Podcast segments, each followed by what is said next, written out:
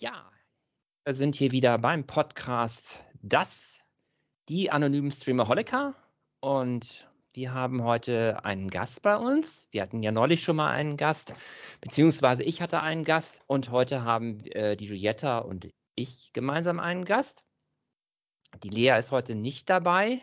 Die kann heute leider nicht. Dann stelle ich euch erstmal den Adi El Assal vor. Er ist Regisseur, Filmregisseur und hat ein Roadmovie gedreht. Und es geht heute auch um Roadmovies. Im Groben kann man sagen, ein Roadmovie ist ein Film, egal aus welcher Kategorie, aus welchem Genre, wo es viel um Bewegung geht, die auf der Straße stattfindet. Oftmals auf Highways, auf Landstraßen. Und da gibt es eben ganz, ganz viele Beispiele. Ohne jetzt nachzuschlagen, fällt mir jetzt ein, ein Lebe lieber ungewöhnlich, der nicht so bekannt ist, ein Vincent Vilmer, den will ich euch nachher mal vorstellen. Und was mir noch einfallen würde, Eurotrip und natürlich Roadtrip. Das wären so ein paar Beispiele für Roadmovies. Selma und Louise gibt es ja noch und Giulietta hat bestimmt nachher auch noch ein paar, die sie dann noch nennen mag. Und ja. Absolut hat sie die. ja, und der Adi, der hat eins gedreht, ein Roadmovie, das ich ungewöhnlich fand, aber doch sehr unterhaltsam hat mich ganz gut gecatcht. Ich brauchte ein bisschen. Aber jetzt erzähl uns einfach mal, wer du bist und wie du überhaupt dazu kamst, Filme zu drehen, ob du aus diesem Bereich schon kommst oder ob du Quereinsteiger bist. Erzähl einfach mal ein bisschen von dir. Okay, äh, schon danke für die Einladung. Das heißt, äh, mein Name ist Adi Alassal, ich bin ein Filmregisseur, äh, Drehbuchautor und auch Produzent. Äh, ich komme aus Luxemburg, aber ur ursprünglich aus Ägypten aber ich bin in Luxemburg aufgewachsen, seitdem ich sieben Jahre alt bin. Und äh, ich mache Filme so schon seit puh, fast 20 Jahren. Das fühlt sich lange an, ähm, aber äh, ich habe wirklich angefangen, äh, kleine Kurzfilme zu machen, Musikvideos, äh, Werbungen äh, und so weiter. Und seit gut zehn Jahren bin ich wirklich professionell äh, tätig. das heißt, seitdem ich meine, meine ersten professionellen Kurzfilme gemacht habe. Ich habe auch ein paar lange Filme gemacht. Eigentlich mhm. mein erster Film war ein langer Film der auf der Berlinale lief in 2008. Äh, der Film heißt The Divisions. Waren, wir waren zu drei Regisseure zu dieser Zeit und wir haben den Film einfach so als Spaß gemacht. Das war wirklich komplett amateurisch, ohne Drehbuch, ohne professionelle Schauspieler, ohne professionelles Material und so weiter. Der Film lief dann auf der Berlinale und bekam einen Riesenhit äh, nach dem. Und das hat mir irgendwie viel Hoffnung gegeben, dass man in dieser Industrie irgendwie sich, äh, ja, sich austoben kann und einfach das versuchen, was viele nicht machen. Und so habe ich mich irgendwie über die Jahre dann entwickelt und, äh, und seitdem mache ich eben Spielfilme fürs Kino. Divisions, war das ein Kurzfilm oder war das schon ein Langfilm, ein, ein richtiger Spielfilm? Äh, es, war, es ist ein Spielfilm. Also eigentlich, ich wollte nur einen Kurzfilm machen, aber es ist ein, mhm. ein langer Film geworden. Und äh, ich und meine zwei Kumpels, äh, ja, wir haben das irgendwie so, wie gesagt, also einfach so als Test gemacht, um zu sehen, was wir machen könnten. Und zu dieser Zeit ja, war eben war die Technologie nicht so entwickelt wie heute, weil heute mit einem, mit einem Handy kann man einen ganzen Film drehen ohne Probleme und wirklich mit super Qualität und so weiter. Mhm. Zu dieser Zeit, es waren mehr aus, es war auf DV, das heißt auf TV-Kassetten. Und ich war zu dieser Zeit auch noch zu, in einer Filmschule äh, in England. Und ich hatte eben Zugang zum Material. Ich mit dem Material habe ich das dann genommen und dann damit einfach den Film mit meinen zwei Kumpel gemacht. Und, äh, und das war wirklich ein Teil. Wir hatten nie die Hoffnung gehabt, dass dieser Film, dass irgendjemand diesen Film sieht. Und äh, mm, okay. Dann auf einmal äh, sind Leute von der Berlinale auf uns aufmerksam geworden und haben uns dann ein paar Monate später eingeladen. Und das war wirklich eine sehr, sehr interessante Reise, das Ganze. Ja. Wie fühlt es sich an, wenn man auf der Berlinale sitzt, im Kinosaal und auf dieser riesen Leinwand läuft einfach ein Werk, was man mit seinem mit seinen eigenen Händen und seinem eigenen Gedankengut geschaffen hat. Was ist das für ein Gefühl? Man kann es nicht richtig beschreiben. Und äh, wenn ich mich jetzt noch zurückerinnere, das, sind schon, das, ist schon, das ist schon so lange her, seit 2008, das sind 14 Jahre schon. Und ich erinnere mich auf der Premiere, wir waren im Delphi Kino in Berlin. Es ist ein Riesenkino. Ich denke, es, sind 2000, äh, es ist wirklich ein Riesen, Kino und so weiter. Ja. Und bei Premiere, da hatten wir ein, ein Problem, äh, das heißt, die Kassette lief nicht. Äh, Das Zeit wurden die Filme auch noch auf Kassetten gezeigt, also diese HD-Cam-Kassetten. Und wir hatten ein Problem. Und äh, ich, ich und meine Kumpels waren so gestresst und so weiter, weil wir hatten noch nicht viel Geld, um auch äh, alles ganz genau zu machen und äh, wir wussten gar nicht, wie das alles lief. Das war unser erster Festival auch äh, Ja. und auch mit und so weiter. Und wir waren so gestresst und äh, der Film, aber sie haben das irgendwie erst hingekriegt, aber nach 20 Minuten Verspätung, den Film aber zu, äh, äh, zum Laufen zu bringen. Und äh, ja, und dann, es war einfach, wir waren so nervös und so weiter, uns richtig aufgeregt. Und dann nach, der, nach dem Film haben die Leute dann wirklich, ganz krass äh, in, den, den Händen ge, äh, ge, gekla, geklatscht. Geklatscht, ja. ja, geklatscht, richtig. ja. Und das war wirklich einfach eine ganz, ganz krasse Erfahrung. Und die werde ich mein Leben lang nie, nie vergessen. Und äh, das hat mir auch sehr, sehr viel Selbstvertrauen gegeben. Das heißt, Das äh, glaube ich.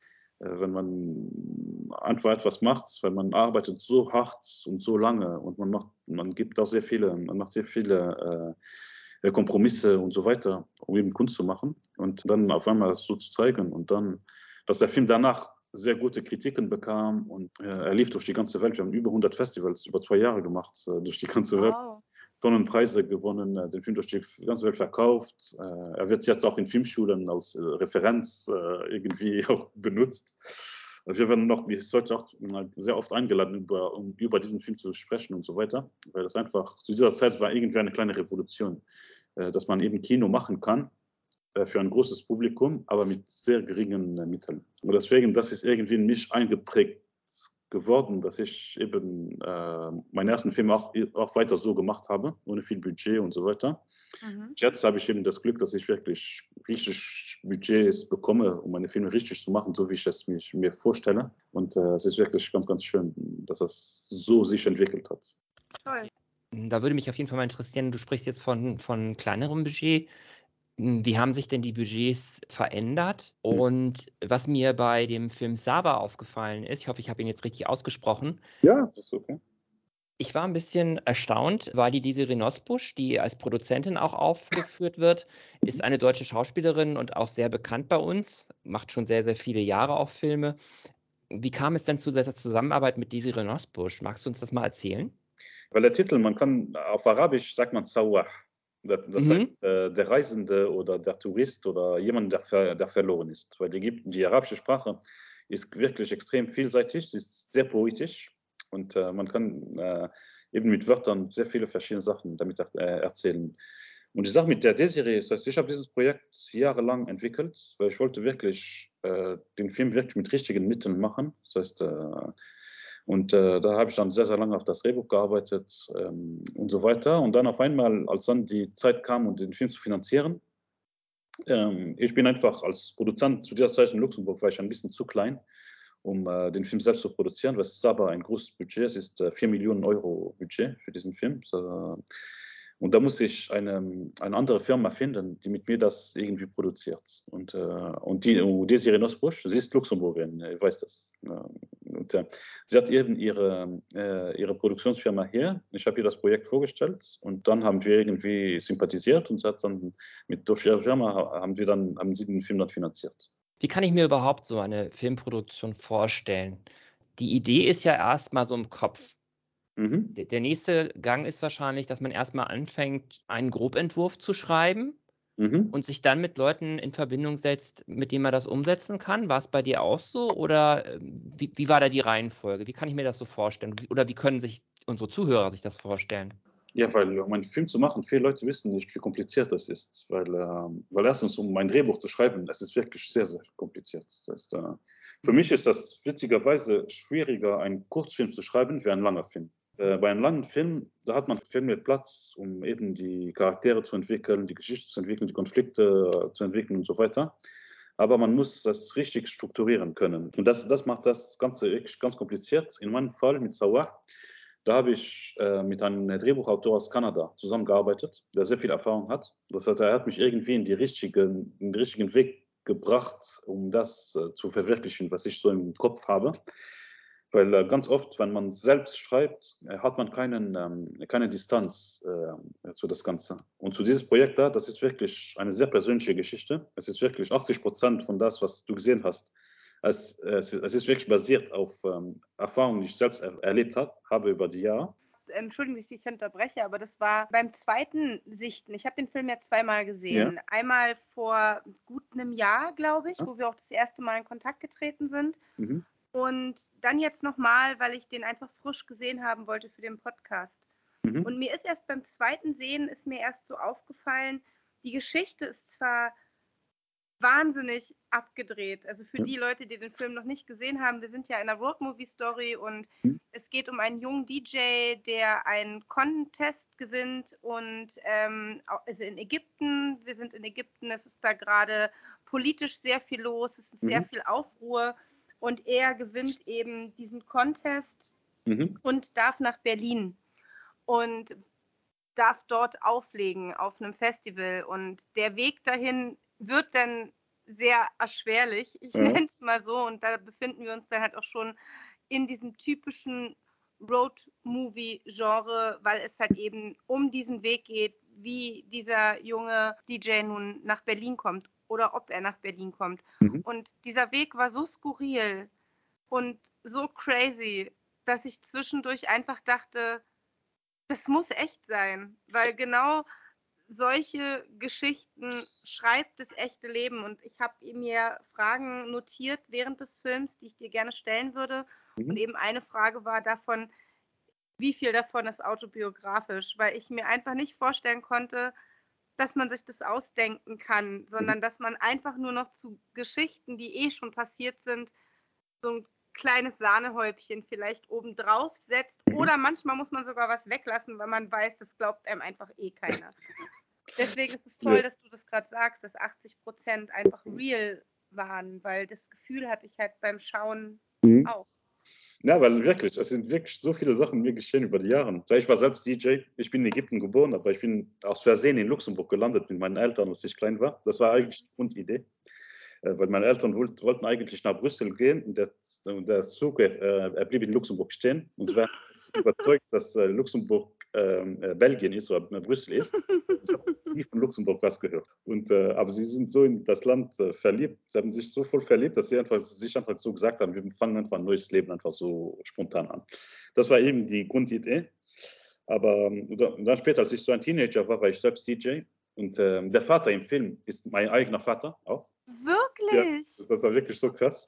Oh, wie schön. Äh, äh, jahrelang, er hatte nie verstanden, dass ich eben Künstler bin und so weiter. Ja. Und äh, dann auf einmal äh, habe ich ihn dann selbst gecastet im Film. Wir haben auch, er ist selbst Apoke Apotheker, äh, als er vorher, äh, bevor sie nach Luxemburg, ja. nach Luxemburg gekommen sind, war, haben, hat mein Vater als Apotheker gearbeitet. Und wir haben zufälligerweise in derselben Apotheke gedreht in Ägypten, wo er auch vor 50 Jahren sein ersten Praktikum gemacht hatte. Das war so. Ist das zauberhaft? Das war einfach so krass. Und, äh, und auch durch den Film ist meine, meine Beziehung zu meinem Vater hat sich komplett geändert. Das heißt, er versteht jetzt, was ich mache und er respektiert das wirklich. Und äh, wir sind so wichtige, gute Kumpels geworden. Und wir hatten jahrelang nicht zusammen ge gesprochen, weil er einfach nie verstanden hatte, was ich in meinem Leben machen möchte.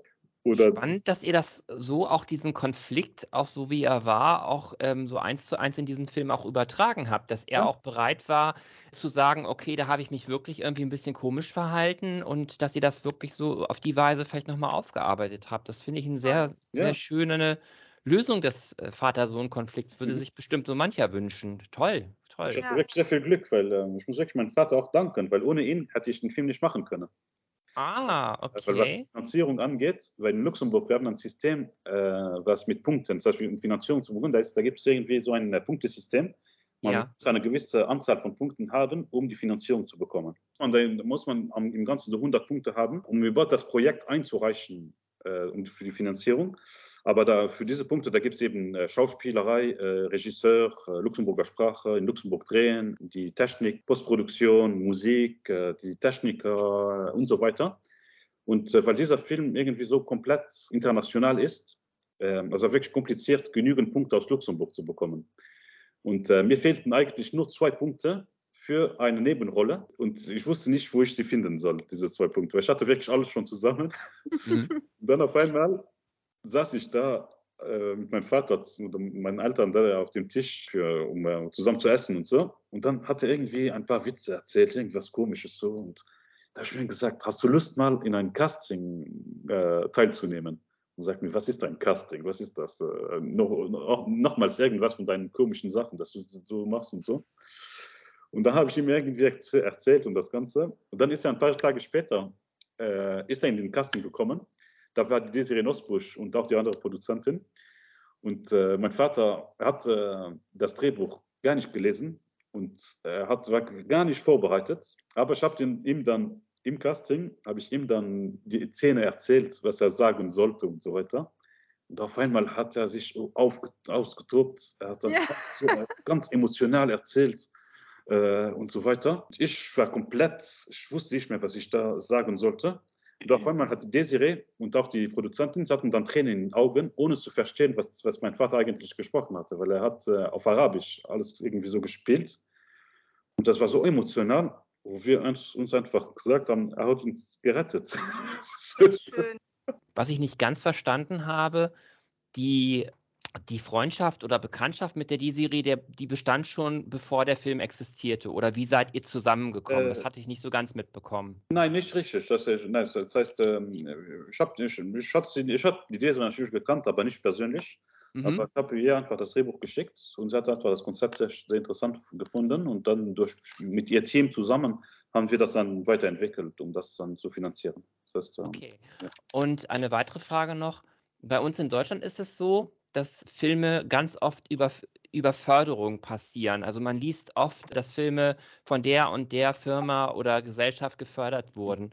Ist mhm. das dieses Punktesystem, ist das damit vergleichbar oder 100 Punkte brauchte man, glaube ich? Ja. Wie bekommt man diese Punkte? Was, was tut man dafür? Das habe ich nicht ganz ja. äh, verstanden. Das heißt, das ist unsere Förderung in Luxemburg. So funktioniert. jede Förderung ist anders. Das heißt, in, äh, in Deutschland, hier in dem Bundesland, in Frankreich, in Belgien und so. Jeder hat sein eigenes System. In Luxemburg, äh, jetzt ist, hat das sich seit letztes Jahr komplett geändert, weil, äh, aber so, als ich meinen Film gemacht habe, da, gab's, da gibt es mehrere Etappen. Das heißt, die erste Etappe, man schickt das Drehbuch ein, äh, es wird analysiert und, äh, und dann da ist auch ein Komitee, was da das Ganze checkt, um zu sehen, ob, äh, ob das Drehbuch gut ist, interessant ist, wer der Regisseur ist, wie sieht man, wie wird jetzt der Film vermarktet äh, und so weiter. Und dann, äh, um, dann sagen sie ja oder nein. Wenn sie dann ja sagen, dann kommt, kommt die zweite Etappe wo man dann äh, die ganzen Punkte dann checkt, um zu sehen, wie viel Finanzierung man bekommen kann. Das heißt, äh, um, äh, da gibt es eben diese ganz verschiedenen, wirklich schon ganz, sind so, ich weiß nicht, so um die 20 verschiedene Punkte. Der erste Punkt, natürlich Regisseur, von wo kommt er her? Wenn er aus Luxemburg ist, hat man schon 40 Punkte zum Beispiel. Äh, wenn man die Luxemburger Sprache im Film hat, kommen nochmals 5 Punkte oder 10 Punkte äh, wenn äh, der Kameramann aus Luxemburg ist, nochmals so viele Punkte. Und dann, und dann auch noch, wie viele Schauspieler und wie viele Drehtage in Luxemburg sind, äh, wie viel Postproduktion.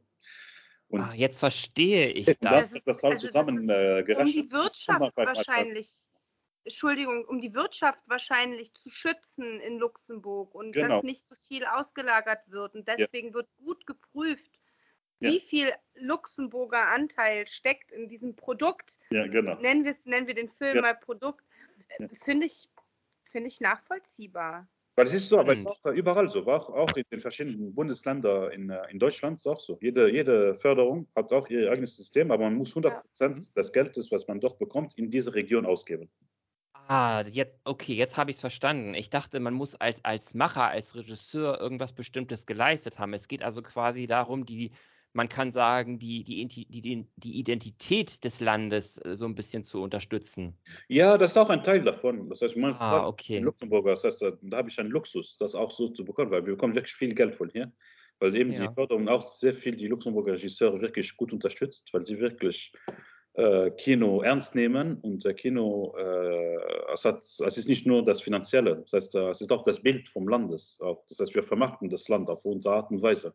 Okay, weil Kultur ein, ein wirklich ein sehr wichtiger Anteil äh, eines Landes ist.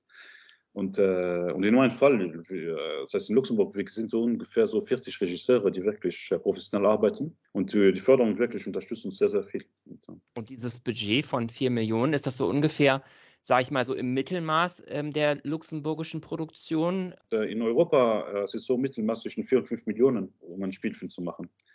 Okay, also viel mehr gibt es meist auch nicht. Äh, doch, mein nächsten Film ist viel teurer als das, aber, okay. aber äh, weil, ich, weil einfach ein größerer Film ist äh, und äh, mit vielen bekannten Schauspielern und ich kann oder auch ich werde den auch mit Deutschland co-produzieren. Das heißt, da ja. habe ich bekannte Schauspieler aus Deutschland wie der Kida Ramadan, die kennt ihr sicherlich. Ja. Eine der Hauptrollen in meinem nächsten Film. Wie heißt der? Kida Ramadan. Habe ich bestimmt schon mal gesehen, aber der Name sagt mir jetzt tatsächlich auf Anhieb nichts. Der Typ, jeder liebt ihn. Er, er spielt ihn alles im Moment. Und, mhm. äh, und in meinem nächsten Spielfilm, den wir hoffentlich im September drehen, werden wir auch dann auch in Deutschland drehen. Oh, Magst Wisst ihr schon wo in Deutschland? Wahrscheinlich äh, vielleicht ein Teil so äh, Richtung, äh, Bremen, äh, Richtung äh, Bremen, äh, Hamburg, ja. vielleicht noch in der, in der Region oder auch Berlin, Brandenburg. das heißt, wir wissen noch nicht wo genau, aber, aber Sag Bescheid, Wochen... wenn du in Berlin bist, ja? dann lade ich dich mal auf einen Kaffee ein. ich kann dich auf den Dreh einladen. Ist, äh... Wahnsinnig gerne. Also da mal Mäuschen zu spielen, das wäre ja? großartig. Also, ich habe tatsächlich schon mal bei der einen oder anderen Filmproduktion reinschnuppern dürfen. Mhm. Deshalb weiß ich auch im Ansatz, im so klein ist, ich zeige das gerade mit meinem Daumen und mit meinem mhm. Zeigefinger, in so klein mhm. weiß ich, was es bedeuten kann. Also ich habe mal in einer Filmszene mitgespielt. Es war auch ein Film, der auf irgendeinem Festival dann lief. Mhm. Da haben wir zwei Tage gedreht. Das war Vernissage. Ich war ein Gast in dieser Vernissage. Man musste sich ganz viel merken, an welcher Stelle man von A nach B läuft, damit es immer je nach Zusammenschnitt am Ende stimmt. Mhm. Und diese zwei Drehtage haben am Ende, ich glaube, 30 Sekunden yeah. in diesem Film ausgemacht. Und wenn man jetzt nur das ist überlegt, das ist ja nur der Dreh. Mhm. Ja, und wenn man da überlegt, dass zwei Drehtage 30 Sekunden eines Films ausmachen können, was bis dahin allein schon gelaufen ist, dieses ganze, ich nenne es jetzt mal Behördendrama im Vorfeld, bis alles läuft, bis die Finanzierung steht, bis alle Berechtigungen da sind, bis man mhm. überall auch an den Drehorten filmen darf, wo man filmen will. Und da ist noch nicht eingerechnet, dass irgendwelche Sachen mal nicht klappen. Und ich denke, sowas passiert auch ständig. Ständig, das ist wirklich unser Alltag. Das heißt, äh, ja. weißt du, im Sauer zum Beispiel, da habe ich äh, 25 Minuten rausgeschnitten aus dem, ja. das heißt 25 Minuten hab, hatte ich, der Film sollte viel länger dauern, aber dann habe ich einfach herausgefunden, dass ich musste das so machen, weil ich wollte wirklich einen Rhythmus haben und so und, und das war ein bisschen schwer für mich, diese Entscheidung noch zu nehmen, weil äh, glaube ich, weil weißt du, wenn man dreht, ja, das ist eben so viel, was da kommt, das heißt, äh, all die, die ganzen Statisten und so weiter. Ich hatte wirklich große, größere Szenen, ich hatte wirklich sehr große Szenen und so. Ich habe alles rausgeschnitten weil ich einfach, weil weißt du, ein Film wird dreimal ge gemacht. Das heißt, erstens, wenn man das schreibt, mhm. zweitens, wenn man das äh, dreht und dann drittens, wenn man es schneidet. Man weiß nie bei jeder Etappe, wie es aussehen wird. Und äh, manchmal kann das wirklich ganz, wie soll ich das sagen? Das heißt, in meinem Fall, es war wirklich ein bisschen noch kompliziert, weil ähm, es ist auch eine Komödie. Äh, mit Komödien, äh, mit Komödien reisen. Äh, weil man sagt immer, Komödien sind meistens sehr äh, lokal. Und äh, ich wollte wirklich etwas machen, was international funktionieren könnte. Und äh, deswegen habe ich sehr, sehr viel geschnitten, um eben einen Rhythmus zu haben, damit äh, die Geschichte nicht, nicht verloren wird, aber etwas zu haben, was wirklich international et, äh, ja, etwas wert sein kann. Und äh, am Anfang, ich hatte extrem viele Zweifel und auch mit meinen Produzenten und so weiter, aber dann ähm, habe ich irgendwie den Mut gehabt, um das zu machen. Und, äh, und ich bin meiner Meinung nach, es war wirklich eine gute Entscheidung, weil der Film wirklich, er lief auf hunderte von Festivals durch die Welt. Ich hatte wirklich sehr viel Glück mit dem Film vor, äh, vor Covid. Das war also 2019, das ganze Jahr bin ich durch die ganze Welt gedüst mit dem Film. Stimmt, ein Jahr später wäre euch ja komplett ja. alles verloren gegangen. Genau, das war wirklich extrem Glück. Und äh, wow. Äh, ich bin den Film von China nach Amerika, nach Deutschland, der lief am äh, Max Ophüls Festival in Deutschland äh, zum Beispiel. Äh, ich hatte sehr viel Glück, dass ich mit dem Film wirklich durch die Welt gereist bin was auch irgendwie ein, ein Wunder ist, weil es erstens vor Covid, aber zur Zeit äh, mit Komödien, weil meistens Komödien laufen nicht auf Festivals. Das ist auch etwas. Dann, da war wahrscheinlich die Mischung gut, ne? Also dadurch, ja. dass es war ja nicht so eine Klamauk, so eine blöde Komödie, mhm. wo, wo der Witz so, so flach war, sondern das war ja doch eher ja, Situationskomik teilweise oder auch also ich fand es wahnsinnig selbstironisch, da ich ja noch weiß, dass du aus Luxemburg kommst. Oder es gibt eine Szene, wo der Hauptprotagonist in Luxemburg ankommt und hat aus gewissen Gründen keine Ausweispapiere mehr und wird da erstmal festgenommen. Mhm. Und wie lustig da über dieses Land mhm. gesprochen wird. So, also er, der das Land nicht kennt und dann auch die beiden Polizisten, wo man halt irgendwie so den Eindruck hat, so, naja, die freuen sich halt jetzt auch, dass irgendwie mal wieder was los ist. So. Mhm. Es ist so eine, so eine, so eine angenehme, so ein angenehmer Humor, mhm. der deswegen, glaube ich, ganz gut funktioniert in dieser Kombination mit Roadmovie, mhm. was ja immer, also ein Augenmerk des Roadmovies ist ja diese Erfahrungsreise, die gesammelt wird. Roadmovies zielen ja immer darauf ab, dass eine Person eine gewisse Reise durchlebt, innerlich wie dann auch eben auf dieser Straße. Ja. Und dann diese Verbindung mit Festival und Musik. Und ich finde, dass da auch eine ganz gute Kombi getroffen wurde, weil ich sehe das ähnlich wie Micha. Ich bin überhaupt kein Fan von elektronischer Musik eigentlich. Ähm, hier war aber eine schöne Mischung, weil es gab ja auch Hip-Hop zwischendurch. Ja. Und ich habe die deutsche Sprache gehört, also dieser Humus-Song, ja. der ist ja auf Deutsch. Ich habe sehr gelacht. Ist mir beim ersten Mal hören auch gar nicht aufgefallen, sondern erst beim zweiten Hören. Tatsächlich auch ein Ohrwurm, den ich hier den halben Abend dann immer wieder im Kopf hatte. Und dann hab, haben wir, also wir haben diesen Hip-Hop-Anteil drin, Französisch, deutscher Hip-Hop. Mhm. Oder ich weiß nicht, ob es französischer Hip-Hop war, vielleicht. Du hast den Film auf äh, Deutsch synchronisiert gesehen, weil der Film eigentlich ja. sind, ist in fünf Sprachen. Das sind fünf Sprachen, die im Film äh, drin sind. Ja. Mhm. Und, äh, und leider in, auf, auf, Netflix in Deutschland haben sie ihn ganz synchronisiert. Das heißt, äh, nur auch, ne? Also ich wollte ja, mit ja, ja, sie haben nur alles auf Deutsch in, in, auf, in Deutschland. Ja. Ich weiß nicht, warum sie das so gemacht haben. Ich wollte mir gerne den Anfang. Ich habe ja gesehen, wie, ähm, jetzt kann ich sagen, dein Vater, weil ich weiß, es ist dein Vater, aber wie der, der Vater des Protagonisten am Anfang, ähm, ich habe es an den Lippen erkannt, wie er Arabisch schimpft und hm ich höre das wahnsinnig gerne. Als Berlinerin höre ich es ja teilweise häufiger als meine Landessprache. Und ich wollte es mir kurz im, im O-Ton anschauen und wollte umswitchen und habe gesehen, okay, ich kann gar nicht umswitchen. Und dann war ich total irritiert, dass der Film nur auf Deutsch war, weil ich habe ja gesehen, mhm. eindeutig, dass nicht Deutsch gesprochen ja, ja, es war wurde an den Lippen. Ja, es ist auch synchronisiert worden, weil äh, in Deutschland leider die meisten Filme, äh, ausländische Filme synchronisiert werden. Und, ähm Wir Deutschen sind sehr lesefaul. Ich bekenne mich schuldig. Ich bin wahrscheinlich mit einer, die schuld daran ist, dass die Kultur so ist, wie sie ist.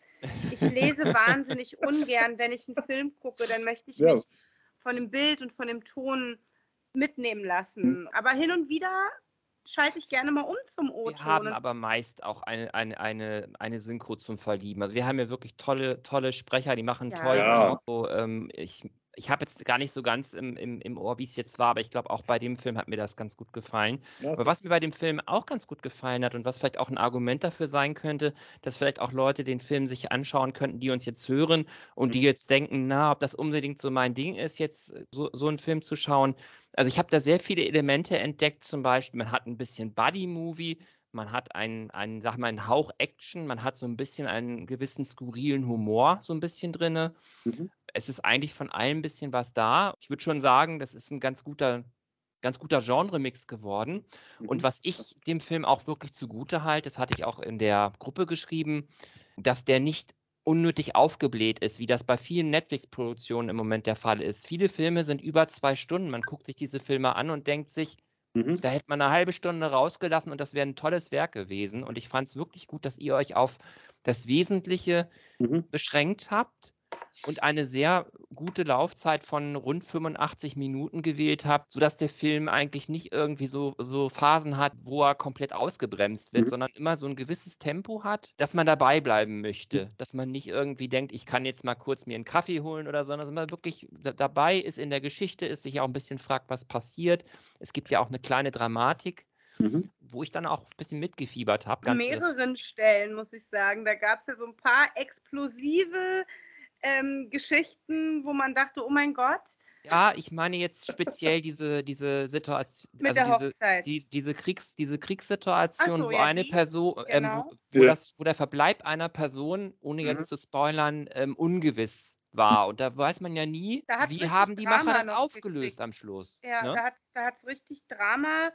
Da hat es so, so, so richtig wie, wie in so einem, ja, Thriller-Momente fast für mich gehabt. Da war ich auch so richtig, oh mein Gott. Ne? Ähm, ja. Ja, danke. Ja. Und die war ja auch irgendwie süß, ne? Also die haben auch irgendwie irgendwie auch gut zusammengepasst und so. Und Weil genau, das eine wäre kleine jetzt. Anekdote auch äh, mit diesen zwei äh, Charakteren. Weil äh, sie sind eigentlich sehr bekannte Schauspieler in der arabischen Welt. Mhm. Ah, okay. Weil Ägypten ist eigentlich äh, das Zentrum von alles, was Kultur angeht. Das heißt, von Musik über Film, äh, über, über Literatur und, äh, und so weiter.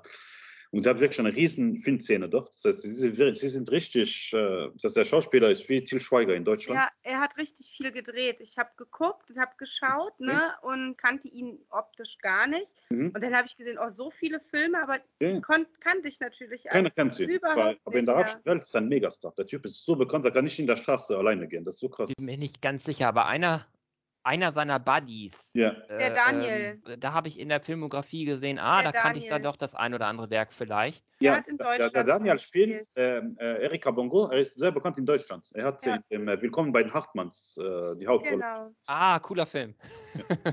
ja, ja. Das Und, war äh, ich auch hab- mein- ich meine Lieblings- kennengelernt. Das heißt, Der war auch meine Lieblingsrolle in dem Film, muss ich Ah, ja? ganz ehrlich sagen. Der hat so eine Art gehabt, die Mhm. einen einfach mitgenommen und irgendwie verzaubert hat. So, ähm, so Ja, frech, aber trotzdem herzlich. Und ich kenne einfach hier in Berlin wahnsinnig viele Typen, die genauso sind wie der. Mhm. Und der hat mich an mindestens drei Leute erinnert, wo ich dachte, ja, den Kerl kenne ich.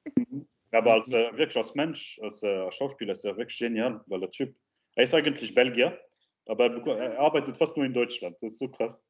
Meinst du das, den, den Sidekick, der quasi diesen, diesen ähm, Verkäufer gespielt hat, der ihm helfen Ja, sollte? genau, genau, genau. Genau. Ah, okay. Daniel, ja. okay. Und er hat jetzt auch in einer deutschen Produktion auch gespielt. Er hat mir den Film vor ein paar Wochen gezeigt. Er kommt jetzt zwei Filme mit ihm, die erst in, in Deutschland rauskommen auch noch. Weißt du zufällig, welche das sind? Äh, ich kann dir sagen, das heißt, der eine ist so eine Komödie äh, über, äh, über Mädchen, die, die, die nach Ibiza gehen oder sowas. Äh, ich sag mal. Okay. Und, äh, und der andere ist ein, ähm, ein Perioden für einen Film, der so in den, im 19. Jahrhundert sich abspielt. Mhm. Ich Äh, denke, da kann man auch wirklich mal so ein bisschen die Fahne hochhalten für den deutschen Film. Ich finde, der ist schon, viele sagen, das ist immer das Gleiche, aber ich finde, gerade wenn man auch so ein bisschen auch so in die Nischen geht, äh, Mhm. dass, dass die deutsche Filmproduktion schon, schon wirklich eine gute Vielfältigkeit hat. Also wer wirklich was finden möchte, findet eigentlich fast alles. Das Einzige, wo Deutschland relativ schwach ist, ist halt, was Action angeht. Also so Filme, äh, Mhm. ähm, also Actionfilme im Kino. Ist wahrscheinlich bei euch ähnlich, könnte ich mir Ja, bei uns auch. Bei, vorstellen, ne? bei uns in Luxemburg ist es noch krasser. Wir machen noch kleine äh, Arthouse-Filme, das heißt äh, noch Festivalfilme. Aber sag mal hier, dieser Luc Besson zum Beispiel, ar- arbeitet der Ja. nicht auch teilweise in, ähm, in, in Luxemburg? Ist Ah, dir das zufällig bekannt? Er ist in Frankreich. Naja, Luc Besson ist in Frankreich. Das ist einer meiner Idole. Ah, okay, okay. Er ist wirklich so krass. äh, Seine ganze Karriere, was er so aufgebaut hat, eine Mischung zwischen kleine Filme und große Filme zu, zu machen und äh, produzieren, schreiben, äh, Regie zu führen. Ja, wo sie mir mittlerweile ein bisschen zu überstylt sind, die Filme. Aber es Ja, ist jetzt- schon ein ja. Filmemacher, der was zu sagen hat. Genial, wenn man äh, seine ersten Filme sieht oder äh, wie zum Beispiel Leon oder Mhm. Le Grand Bleu. Äh, das waren wirklich super, super coole Filme. Und, ähm, Mhm. und, ähm, und ich hatte auch sehr viel Glück. Ich habe hab mal auch mit dem Luc Besson mal ähm, äh, so einen Workshop gemacht, eine Woche lang, und, äh, sein, um seine Geheimnisse zu, von, von ihm zu lernen, wie er so mit äh, Schauspielern umgeht, wie er schreibt, äh, produziert und so weiter. Das war sehr, sehr, sehr cool. Und, äh, Ist er ein cooler Typ, also mit dem man sich gut unterhalten kann und so? Ist Äh, er so relativ auf dem Boden geblieben? Er ist, ein, ja, ist auf dem Boden geblieben, aber er ist ein sehr, sehr sensibler Typ, wirklich. Äh, Aber er ist einfach so bekannt geworden, dass äh, die, die meisten Leute, dass er hat es einfach satt, äh, sich auch in der Öffentlichkeit zu zeigen und so weiter. Ja. Warum ich das frage, ist, äh, weil man eben von immer mehr Regisseuren, äh, zum Beispiel auch von Michael Bay hört, dass Mhm. teilweise sehr abgehoben sind, sehr arrogant, sehr unfreundlich, teilweise sehr krasse Ansichten haben und so weiter. Mhm. Und das ist immer schön, wenn man dann hört, dass ein Regisseur irgendwie oder ein großer Star so ein mhm. bisschen auf dem Boden geblieben ist und man sich auch noch mit dem quasi unterhalten kann, wie mit dem Nachbarn von nebenan, sage ich einfach mal. Das ist eine schöne Sache. Ja. Aber eine Frage habe ich nochmal, die, die kam jetzt äh, bei mir auf. Ich bin ja so ein Abspannleser. Ich hatte gesehen, ihr hattet auch Stuntleute vor Ort. Wie mhm. läuft sowas ab? Wählt der Regisseur diese Stuntleute oder wird das quasi outgesourced? Also werden diese Stunts vor Ort gemacht oder werden die extern gedreht? Oder macht das ein Second Unit? Eine Second Nein, Unit? das heißt für mich, mein Fall, ich hatte gar keine Second Unit. Das heißt, ich hatte wirklich alles, äh, ich war wirklich überall mit dabei.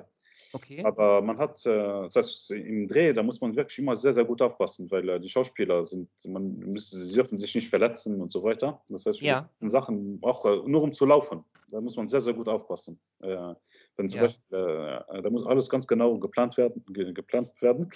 Und in unserem Fall, wir hatten einen, ähm, einer der besten äh, Stunt-Coordinators, äh, so, so, nennt man das im, äh, im Milieu, äh, der ja. in Europa. Das heißt, der Typ hat auf großen Filmen, auch auf Marvel-Filme für Disney gearbeitet, äh, mhm. auch große Actionfilme in Deutschland und so weiter.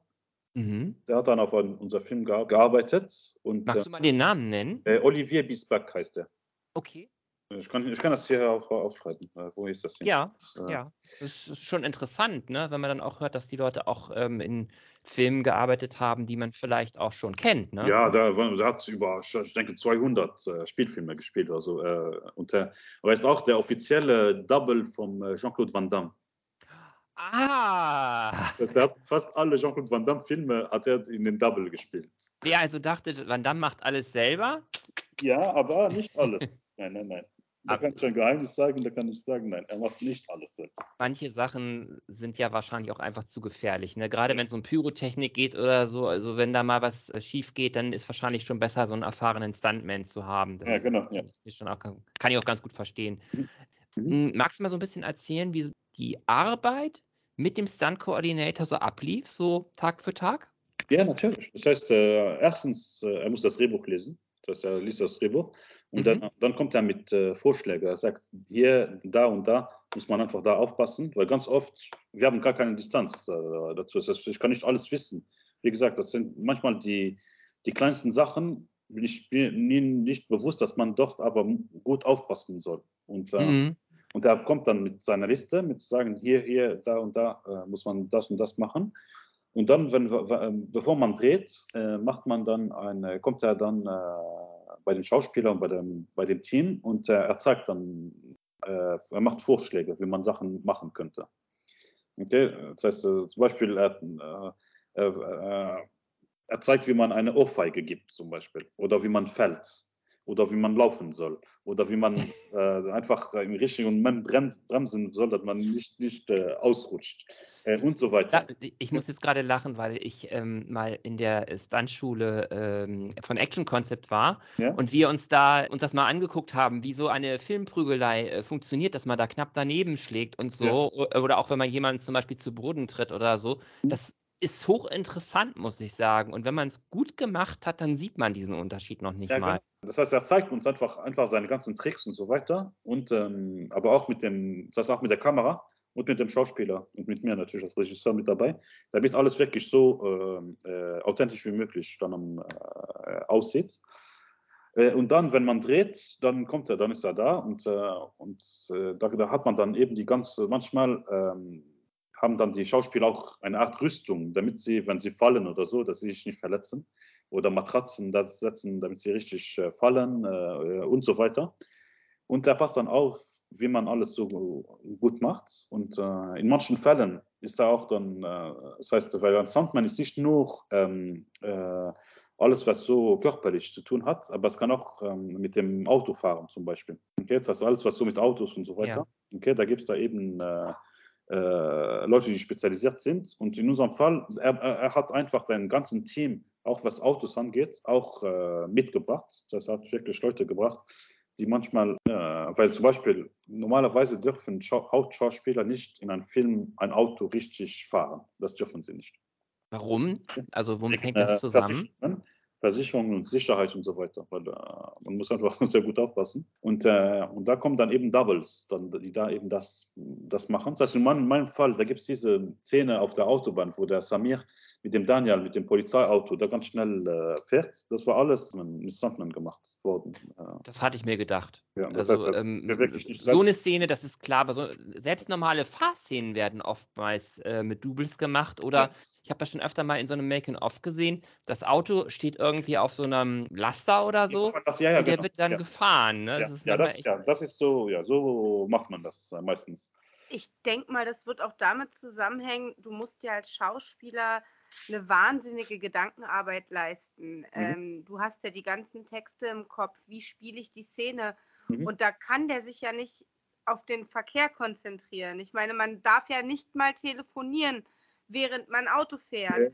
Und dann von einem Schauspieler zu verlangen, seinen Text zu können, die Szene zu spielen, in der Rolle zu sein und dann aber bitte noch aufs Autofahren zu achten, mhm. das wäre natürlich auch, äh, also wie, das kann man gar nicht verlangen. Das, kann, das ist zu gefährlich. Das ist einfach so, und deswegen verstehe ich das schon, selbst wenn der nicht an einem normalen ähm, Verkehr teilnimmt, selbst wenn die hm. Straße mhm. gesperrt ist, es kann ja immer was passieren. Ja. Und natürlich ist da ein Schauspieler, das ist ja eine viel zu große Doppelbelastung, wenn ja, er sich dann noch da. Also ich verstehe das, verstehe das schon, ja. Weil da gibt es wirklich sehr viele Sachen, man, weil man muss wirklich die, die Schauspieler auf, auf sich sehr gut aufpassen. Weil äh, in meinem Fall, mein, mein Hauptschauspieler, der Karim, er kommt aus Ägypten, er kennt das Wetter von hier gar nicht, zum Beispiel.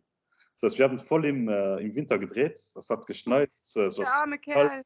Wir hatten immer Angst, dass er krank wird. Weil nur eine kleine Erkältung muss man alles dann äh, warten, bis er wieder gut ist. Äh, vor Covid. Jetzt mit Covid ist es noch mhm. krass. Okay. Im schlimmsten Fall muss man es mit in den Film einbauen oder in die Serie, ne? Das ist bestimmt ja, auch manchmal der Fall. Deswegen, das gibt so vieles, man muss einfach auf so viele kleine Details aufpassen. Aber Wie lange Ausnahmen habt ihr an Savar gedreht? Äh, wir hatten äh, 30 Drehtage gehabt im Ganzen. Wow, das ist aber recht. Äh, gute zwei Monate haben wir gedreht, ja. Sagt ja bei uns in Deutschland, ich weiß nicht, ob es das Sprichwort ähm, in Luxemburg gibt, was war zuerst da, die Henne oder das ja, Ei? Ja, das. Und da frage ich mich, wie ist es, wenn man einen Film macht für Netflix? Schickst du dein fertiges Drehbuch zu Netflix und sagst, hi, da bin ich, da ist mein Drehbuch, was sagt ihr dazu?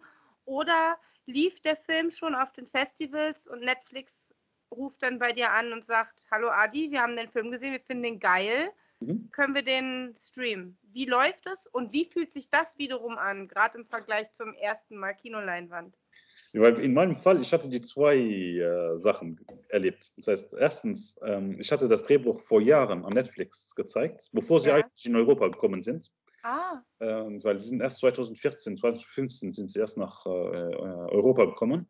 Aber ich hatte mal jemanden von Netflix äh, auf ein Festival für, für einen meiner anderen Filme äh, einfach so kennengelernt und hat mir gesagt, ja, wir machen jetzt in Europa, wenn wir uns jetzt äh, da aufbauen und so weiter und wir suchen Projekte. Und da hatte ich ihm das Drehbuch geschickt. Er hat das richtig geil gefunden. Er hat mir, ja, okay, super cool, wir können das wirklich zusammen machen. Aber dann habe ich nicht mehr von ihm gehört. Das heißt, das ist einfach, okay. ja, wie die Amerikaner so sind. Die Amerikaner sprechen, reden immer so. Ja, yeah, immer. Alles ist so toll, weit. alles ist großartig, amazing, ja. stunning, genau. beautiful. Und, äh, und, hat, und ich war aber in Kontakt mit ihm. Das heißt, ich habe ihn angerufen, er wusste, wer ich war und so mhm. weiter. Aber ich habe da ja, gewartet, gewartet, gewartet, gewartet. Nichts geschehen.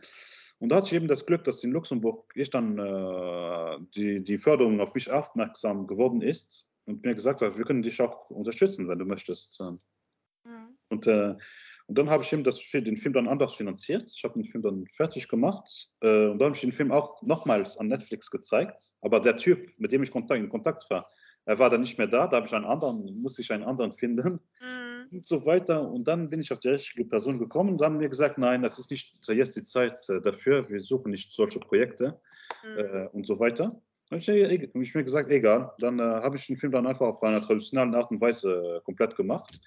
Er ist auf den Festival, er lief auf den Festivals, er lief in Luxemburg hier im Kino auch sehr, sehr gut. Ähm, und, äh, und dann hat der Film irgendwie der, in der Industrie einen richtigen Bass kreiert, weil jeder, äh, das heißt die Kritiken, äh, äh, wie Publikum und so weiter, haben gesagt, wer ist dieser verrückte Luxemburger? Okay, wir haben niemals von Luxemburg gehört, dass sie Filme machen. Und so. Ja. Und natürlich, Netflix sind nicht dumm. Das heißt, sie sehen alles. Okay, sie haben das alles dann nachgeschaut. Und dann sind sie dann auf einmal äh, auf mich aufmerksam geworden. Aber zu dieser Zeit haben sie dann ihre Büros dann in Europa auch, auch aufgebaut. Ja. Und, äh, und dann ist dann diese Frau von Netflix, äh, sie hat mir gesagt, ja, ich habe den, den Trailer von deinem Film gesehen, das sieht richtig interessant aus, äh, können wir darüber sprechen? Und dann hat sie mich dann eingeladen, ich habe sie dann in Berlin, äh, auf der Berlinale, vor genau Mhm. zwei Jahren, äh, hat sie mir gesagt, okay, komm nach Berlin, ich gebe dir zehn Minuten, komm und wir sehen uns und, äh, und wir möchten dich auch kennenlernen. Weil sie für Netflix möchte auch eine, nicht nur den, den Film, aber auch der Regisseur, damit Mhm. sie eine längere Beziehung aufbauen. Und äh, da habe ich die dann kennengelernt, ich habe viel über den Film erzählt äh, und, äh, und ich habe ihnen auch dann auch den ganzen Film gezeigt. Und äh, zwei Wochen später bekomme ich einen Anruf, ja, wir sind äh, sehr, sehr interessiert, mit dir zu arbeiten. Ich finde den Film wirklich sehr interessant, das passt ganz genau in das, was wir suchen. und dann haben wir ein sehr, sehr gutes äh, Angebot gemacht, äh, das heißt äh, finanziell und so weiter. Das war wirklich sehr, sehr interessant.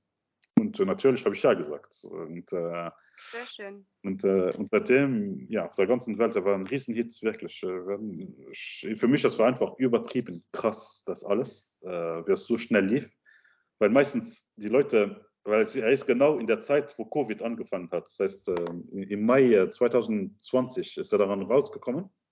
Mhm. Und äh, genau in der Zeit, wo wirklich überall Chaos war und äh, die ganze Kinoindustrie zusammenfiel und äh, keiner ins Kino geht, alles zu und so weiter. Aber in meinem Fall, ich hatte ein großes Lächeln, weil mein Film lief auf Netflix. Er war Nummer eins, Nummer zwei, Nummer drei in so vielen Ländern wochenlang. Äh, und äh, Es wurde viel gestreamt in der Pandemie, denke ich mal. sehr, das sehr, war sehr viel. wahrscheinlich Das heißt, sehr, also- sehr. Das kam, das kam wahrscheinlich einigen Filmen auch dann ent, entgegen, könnte ich mir ganz gut Ja, vorstellen. genau. Du sagtest vorhin, dass Luc, Luc Besson schon jemand ist, den du so richtig toll findest. Und ich hatte so ein bisschen auch das Gefühl, dass du auch so ein bisschen so ein Fable auch vielleicht für Action hast. Mhm. Du sagtest vorhin auch äh, was von größeren Budgets. Könntest du dir auch vorstellen, einen etwas actiongeladeneren Film vielleicht mal zu machen? Ja, natürlich. Ich Ja. wurde vor ein paar Wochen, aber ich, hab, ich wurde mehrmals äh, schon äh, gefragt worden, auch in Hollywood Filme zu machen. Wow. Ja, vor ein, äh, vor ein paar Wochen, da ist ein Hollywood-Studio, äh, ist auf mich aufmerksam geworden und sie haben mir ein Welches? Drehbuch geschickt. Hm, sorry, Entschuldigung? Hm, Welches Studio? Das war Sony, Sony Pictures. Oh, die sind ziemlich groß mittlerweile. sind die einer der größten. Ich glaube, in Hollywood verändert sich momentan ziemlich viel. Ne? Es wird Ja, ziemlich ja. viel fusion fusioniert. Ne? Ja, Ich ja, weiß gar nicht, aus welcher Gesellschaft die jetzt entstanden sind. Das Aber wir haben eben ein Drehbuch äh, vorgestellt, das ist so eine Art äh, Action-Komödie à la äh, Ocean's Eleven. Kennst du den Film? Ja. Das heißt, es ist eine Geschichte von Gaunern, die aber, aber die von der ganzen Welt zusammenkommen, um etwas zu, äh, zu stehlen. Und äh, dann wird das so, und da, da ist dann ein super Casting aus Deutschland, aus Frankreich, aus, äh, aus Japan, au- aus China, äh, aus der arabischen Welt, aus Amerika, wirklich A-List-Schauspieler. Ich darf nicht so viel darüber reden, weil, äh, Cool. aber. Ich musste gerade an Haus des Geldes denken. So, so, so, Ja, so. ja, sowas wie aus des Geldes, genau. Ha Wow, Haus des Geldes geil. trifft Aber- äh, Ocean's Eleven. Ja, genau. Und sehr. Multikulti. Das sind mehr- mehreren Sprachen und so weiter. Aber leider habe ich Ihnen dann äh, vor ein paar Tagen gesagt, ich kann das nicht tun, weil Sie möchten schon im September drehen.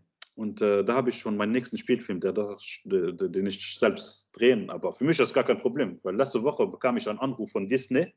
Sie möchten auch mir ein Projekt vorstellen. Sie schicken mir das Drehbuch jetzt. Okay, und äh, das heißt für mich, ich kann mich nicht beklagen. Äh, Das heißt, die Gelegenheiten kommen die ganze Zeit. Das, Also äh, es bin ich läuft. extrem glücklich. Und, äh, okay. Und äh, das heißt, die, weil wirklich die ganze harte Arbeit, weil wenn ich jetzt nur zurückdenke, vor zehn Jahren habe ich in meinem Auto gelebt zum Beispiel. Ich war wirklich so pleite, keiner hat mir an mich geglaubt, äh, ich hatte kein Geld, ich bekam nichts und äh, ich habe mich einfach durchgesetzt und mir gesagt, nein, das ist, was ich machen möchte. So ist das so geworden. Jetzt die Leute, die mir immer Nein gesagt haben, kommen jetzt zu mir und äh, da kann ich mich nicht, wirklich nicht, gar nicht beklagen. Das, Großen Respekt. Ja. Großen Ja, Respekt. danke. Einen kleinen Verweis wollte ich ganz gerne bringen, weil wir haben uns ja Mhm. vorhin über ähm, Action- und Stunt-Koordination Mhm. unterhalten. Ja. Wer sich dafür so ein bisschen interessiert, ähm, ich hatte jetzt äh, kürzlich mal eine Folge aufgenommen mit dem Spike. Da ging es um Last Man Standing und da haben wir über das Thema Action- und Stunt-Koordination natürlich als Laien, wir sind keine Spezialisten, also erwartet nicht zu viel, auch ein bisschen gesprochen. Also wer da so ein bisschen tiefer eintauchen möchte, wäre vielleicht nochmal eine Idee, da auch, auch mal reinzuhören. Einfach nur mal so als Tipp. Mhm. Magst du generell eigentlich Road-Movies? Ja, ich, na, für mich, äh, ja, Roadmovies ist etwas, was mir gefällt, aber meine Filme sind einfach so speziell, dass ich immer, ich habe verschiedene Themen, die ich immer behandle in meinen Filmen. Das heißt, äh, mhm. ganz oft äh, Roadmovies, das, wenn ich, das ist wirklich witzig, dass du das so sagst, weil ich war mir nicht bewusst, dass all meine Filme ein Roadmovie waren bis jetzt. Ah. Irgendwie so ein Element von Roadmovie. Kann man den Divisions äh, auch irgendwo streamen? Divisions, äh, nein, der ist, äh, ja, wir hatten die Rechte an Deutschland verkauft. Ich habe leider den vierten nicht. Ähm, okay. Äh, aber vielleicht finde ich einen Link, ich kann euch was schicken, aber ich weiß nicht, ob ja. ich den Link habe. Ja. Aber mit, äh, ja, was für mich einfach die Themen, die ich immer in meine Filme behandeln, sind meistens äh, Reisen. Das heißt, alles, was Reisen angeht, mhm. äh, was Identität angeht, äh, was Sprachen angeht, was Luxemburg angeht, auch. Okay, und äh, äh, das sind wirklich die Sachen, die und auch Sachen, die eben, die leicht zu verstehen sind. Das heißt, ich möchte keine super intellektuelle Filme machen, das interessiert mich nicht. Aber ich versuche einfach mhm. persönliche Filme zu machen, die irgendwie diese Themen dann behandeln, auf eine, irgendeine Art und Weise. Und so versuche ich irgendwie meinen Stil zu finden. Okay. Und dennoch jetzt... hast du bei Savaya doch diesen politischen Anteil mit reingenommen. Ähm, war dir das einfach persönlich wichtig, weil du ja ursprünglich auch aus Ägypten kommst? Mhm. Ähm, oder war das für dich quasi nur um die Spannung zu erhöhen, was die Beziehung zwischen äh, dem Hauptprotagonisten und seiner Freundin in der Heimat angeht? Äh, für mich ist es auf beiden Seiten. Das heißt für mich äh, den ägyptischen Teil natürlich, aber, aber die Sache, was ich einfach erzählen, weil wenn man etwa einen Film sieht, ich sage keinen Ort, ich sage keine Zeit, keinen Datum, ich erzähle einfach etwas, was universell geschieht. Das heißt, all dieses, das, was man so politisch in dem Film sieht, ist etwas, was auf der ganzen Welt abläuft. Das heißt, äh, Immer wieder, ja. Okay, ich muss das nicht erzählen. Das heißt, äh, die ganzen Leute jetzt wegen Ukraine, die in die Straßen gehen, weil äh, diese ganzen Sachen zwischen Ukraine und, äh, und, Russland, was da abläuft, oder vorher mit all diesen äh, Impfgegner, Okay, äh, die Leute sind nie glücklich mit das und doch ja. leben. Und das ist etwas, was überall auf der Welt geschieht. In meinem Fall, ich habe eben Ägypten da drin gesetzt, weil eben ich aus Ägypten ur ursprünglich komme und auch Ägypten äh, auch ein Beispiel war für Hoffnung auf, äh, für die jungen Leute dort. Weil das ist einer der Themen im Film. Dass ja. eben junge Leute ein bisschen Hoffnung bekommen könnten, weil irgendwann in ihr, ihr eigenes Land nicht die Gelegenheiten bekommen. Was, und das ist etwas, was ich auch kenne durch meine Familie, die dort ist. Ich habe noch sehr, sehr viel Familie dort. Das heißt, ähm, die meisten meiner Cousins äh, und so weiter, für sie ist das sehr, sehr kompliziert. Sind, sie haben sehr gut, äh, große ähm, Diplome. Das heißt, sie haben große Schulen gemacht äh, und so weiter, sprechen viele Sprachen, aber sie bekommen nicht die Gelegenheiten in ihr eigenes Land, weil einfach das Land nicht, nicht machen, nichts für sie machen kann. Weil einfach nicht die, das heißt, die Gelegenheiten sind einfach nicht da und sie versuchen dann einfach Hoffnung zu finden irgendwo anders. Und das ist etwas, was ich auch in meinen Filmen auch irgendwie auch so zeige. Und mit Sawar, da wollte ich eben diesen ägyptischen Teil wirklich da drin zu setzen. Ja. Sind die Ägypter vielleicht ein bisschen dankbarer für das, was sie haben? Ist es in der westlichen, hm, hochtechnischen und insgesamt auch finanziell recht gut gestellten Welt teilweise so, dass die Leute so eine gewisse Undankbarkeit haben für das, was sie haben? Ja, in Ägypten ist ein Land. Ich weiß nicht, ob ihr jemals in Ägypten wart, aber das ist ein Land, äh, wo die Leute so warmherzig sind, sie sind einfach so glücklich mit dem wenigstens, was sie haben. Aber das Problem, was das Land irgendwie hat, äh, sie machen zu viele Kinder. Das heißt, es sind einfach zu viele junge Leute, die da sind. Okay, weil ich denke, es ist jetzt so 60 Prozent der Gesellschaft äh, sind zwischen 18 und äh, 25 Jahre alt. Okay, von 100 äh, Millionen Leuten. Das Gegenteil wie bei uns, kann man sagen. Bei uns ist es ja so, dass der demografische Wandel so ist, dass ähm, wir zu viele Leute haben, die sehr alt sind. Und bei euch genau. ist es das Gegenteil, kann man das so sagen. Und, äh, aber, und deswegen, äh, das heißt, die jungen Leute, sie haben äh, Zugang zu alles. Das heißt, was Technologie und äh, Information und so weiter. Aber, aber sie haben nicht, das ist einfach, die Konkurrenz ist einfach zu groß auch. Das heißt, äh, es gibt zu viele Ärzte, Okay, aber sie können nicht außerhalb von Ägypten äh, arbeiten, weil ihre Diplome nicht äh, anerkannt sind, zum Beispiel. Okay, und so weiter. Das sind einfach äh, Probleme, die dort wirklich so, so laufen. Und das war einer der Gründe von der, von der Revolution 2011 in Ägypten zum Beispiel. Dass einfach die Leute, die jungen Leute einfach satt haben, dass, erst nicht, dass das System ihnen einfach nicht hilft. Das waren auch die Bilder, die bei Sauer eingeschnitten waren, oder? Von den ähm, ja, Aufstellern 2000, Kairo, 2011 und 2013. Weil in ja. 2013, weil äh, du weißt, da war eben diese Geschichte mit diesen muslimischen Brüdern, was immer, die das ganze Land komplett äh, durcheinander gemacht haben. Und da wurden sie auch äh, weggeschmissen. Äh, weil einfach die Leute, die jungen Leute, sie, weil Ägypten ist eigentlich kein, äh, äh, kein religiöses Land. Es ist ein säkulares Land. Okay, aber mhm. Religion ist wirklich nie, aber und dann auf einmal wollten die muslimischen Brüder daraus ein religiöses Land machen, so wie Iran oder, oder so. Mhm. Die Ägypter sagen sie gesagt, nein, das können wir nicht, das, ist, das sind wir nicht. Okay, sie haben dann alles gemacht, um sie dann wegzuschmeißen. Und dann 2015 haben sie den, dasselbe System wieder dort gesetzt, was vorher da war, weil sie einfach mhm. keine anderen Hoffnungen da hatten. Und, äh, diese Aufstände, diese, diese Demonstrationsszenen, die teilweise auch recht dramatisch ausgefallen sind, mhm. wurde das neu gedreht für den Film oder sind das Bilder ja. aus Revolution, also aus äh, den Nachrichten oder wie auch immer? Ja, es waren äh, Archivbilder, weil ich wollte das eigentlich drehen, aber mhm. ich hatte kein Budget dafür. Ja, wirklich. Das war wirklich zu kompliziert. Aber diese, also. diese Archivbilder zu nehmen, ist doch wahrscheinlich auch mit viel Aufwand und Nachfragen und so. Ja, ja, natürlich. Aber es war billiger und einfacher, um es zu machen, äh, ehrlich gesagt. Ähm, wie lief das ab? Also worauf muss man da achten, wenn man einfach, ähm, sogenanntes Footage nimmt? Also das ist, nennt sich, glaube ich, Stock Footage, ne? Äh, ja, es ist Stock Footage und äh, mit Stock Footage gibt es heute, ist das so eigentlich ganz einfach, weil da gibt es diese Plattformen online, wo die eben äh, alles zentralisieren. Das heißt, da kann man auf diese Seiten gehen und äh, einfach suchen, was man braucht. Und, äh, und dann sieht man, welche Rechte äh, offen sind und wie viel das kostet. Und man kann dann einfach die Rechte kaufen und, äh, und sie benutzen. Dann kann man die Bilder wirklich hochqualitativ einfach benutzen. Und in meinem Fall, es war wirklich ganz einfach, diese Bilder äh, sind meistens von der BBC oder auch äh, von, äh, Deu von Deutsche Welle. Da, da habe ich die Bilder bekommen und, äh, und ja, das war irgendwie viel, viel einfacher. Also eine letzte Frage hätte ich noch. Wir haben ja vorhin über das Budget gesprochen. Mhm. Und mich würde jetzt einfach mal interessieren, so ein Budget von 4 Millionen. Ja wie wird das erstens verwaltet? Ja. Und wie wird es vor allem auch verteilt? Weil ich stelle mir das ganz schön, ganz schön schwierig vor. Du hast ein festes Budget, was du ausgeben darfst, das wahrscheinlich möglichst auch aufgebraucht werden sollte, hm. was du aber nicht überschreiten darfst. Ja. Ich stelle mir das sehr, sehr schwierig vor. Ähm, erstmal, wer ist dafür zuständig, mhm. das zu verwalten?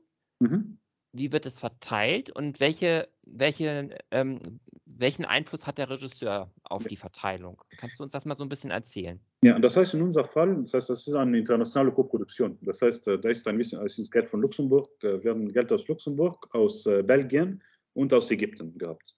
Um, aus Luxemburg, wir bekamen ungefähr 2,6 Millionen, kamen aus Luxemburg und den Rest kam, kam aus den anderen Ländern. Und, äh, und da, muss, da, muss, man eben das Geld, wie ich das vorher erzählt habe, da muss man das Geld in das Land auch ausgeben. Das in Belgien muss man in Belgien ausgeben. Das hat eben Schauspieler und wir haben ein paar Tage gedreht, Postproduktion und so weiter. In Luxemburg genau dasselbe, Ägypten genau dasselbe. Und, ähm, und so wird das dann aufgeteilt und äh, jeder ist auch zuständig für seinen Teil. Das heißt, äh, damit sie wirklich, dass äh, jede Produktionsfirma hat sein, ihre eigenen äh, Leute, die eben für die ganze Buchhaltung zuständig sind und auch äh, den äh, Hahn zumachen, wenn es wirklich zu weit geht. Das heißt, und in meinem Fall, ähm, äh, war wirklich schon ein bisschen kompliziert, aber, aber wir waren sehr viel unter, unter Budget, sage ich es. Und äh, weil ich einfach sehr äh, auf eine sehr sparsame Art und Weise drehe und viele Leute Angst hatten, dass ich über dass das Budget explodieren würde. Und das hat mich irgendwie auch in Probleme gesetzt, weil man muss das Budget, weil die, die internationalen Koproduktionen, man muss äh, das Budget wirklich, da gibt es wirklich ähm, äh, äh, Limiten. Das heißt, ähm, man kann nicht alle, das heißt, man muss, man, man kann bis 10 Prozent über Budget gehen, aber nicht weniger. Und, äh, und das hat mich irgendwie auch in Probleme gesetzt, damit ich genügend ausgebe, damit wir eben die ganze Förderung bekommen, sagen wir es so. Es ist ein bisschen ein Luxusproblem, den ich hatte. Und, äh, und so funktioniert das, weil meistens man muss alles gut, gut ausrechnen kann, äh, müssen, also man muss wirklich alles ganz, ganz genau äh, checken, weil, äh, weil das sind riesige Budgets, das, das sind äh, über 2000 Zeilen, die da drin sind. Äh, und, Was ist denn das teuerste an einem Film? Das sind nicht die Schauspieler. Die Leute denken immer, in Amerika sind meistens die Schauspieler. ja, klar. Das, das, ist bekannt, dass da ja, äh, teilweise im zweistelligen Millionenbereich und der Beleuchter kriegt irgendwie 300 Dollar oder so. Das ist, ja, ähm, ja das ist bekannt. Das ist bei ja. euch nicht ganz so krass, ne? Aber bei uns ist das nicht so. Insofern sind sie wirklich viel, viel weniger. Und, äh, und die Schauspieler, Bekannte oder nicht Bekannte, die bekommen, sie werden gut bezahlt, aber nicht wie in Amerika so 20, 30 Millionen nur für eine Rolle zu, zu spielen. Das, das gibt es nicht in Europa. Aber das teuerste sind, ist eigentlich die Crew. Das heißt, die, die ganzen Techniker. Das ist wirklich 60 Prozent des Budgets sind die Techniker.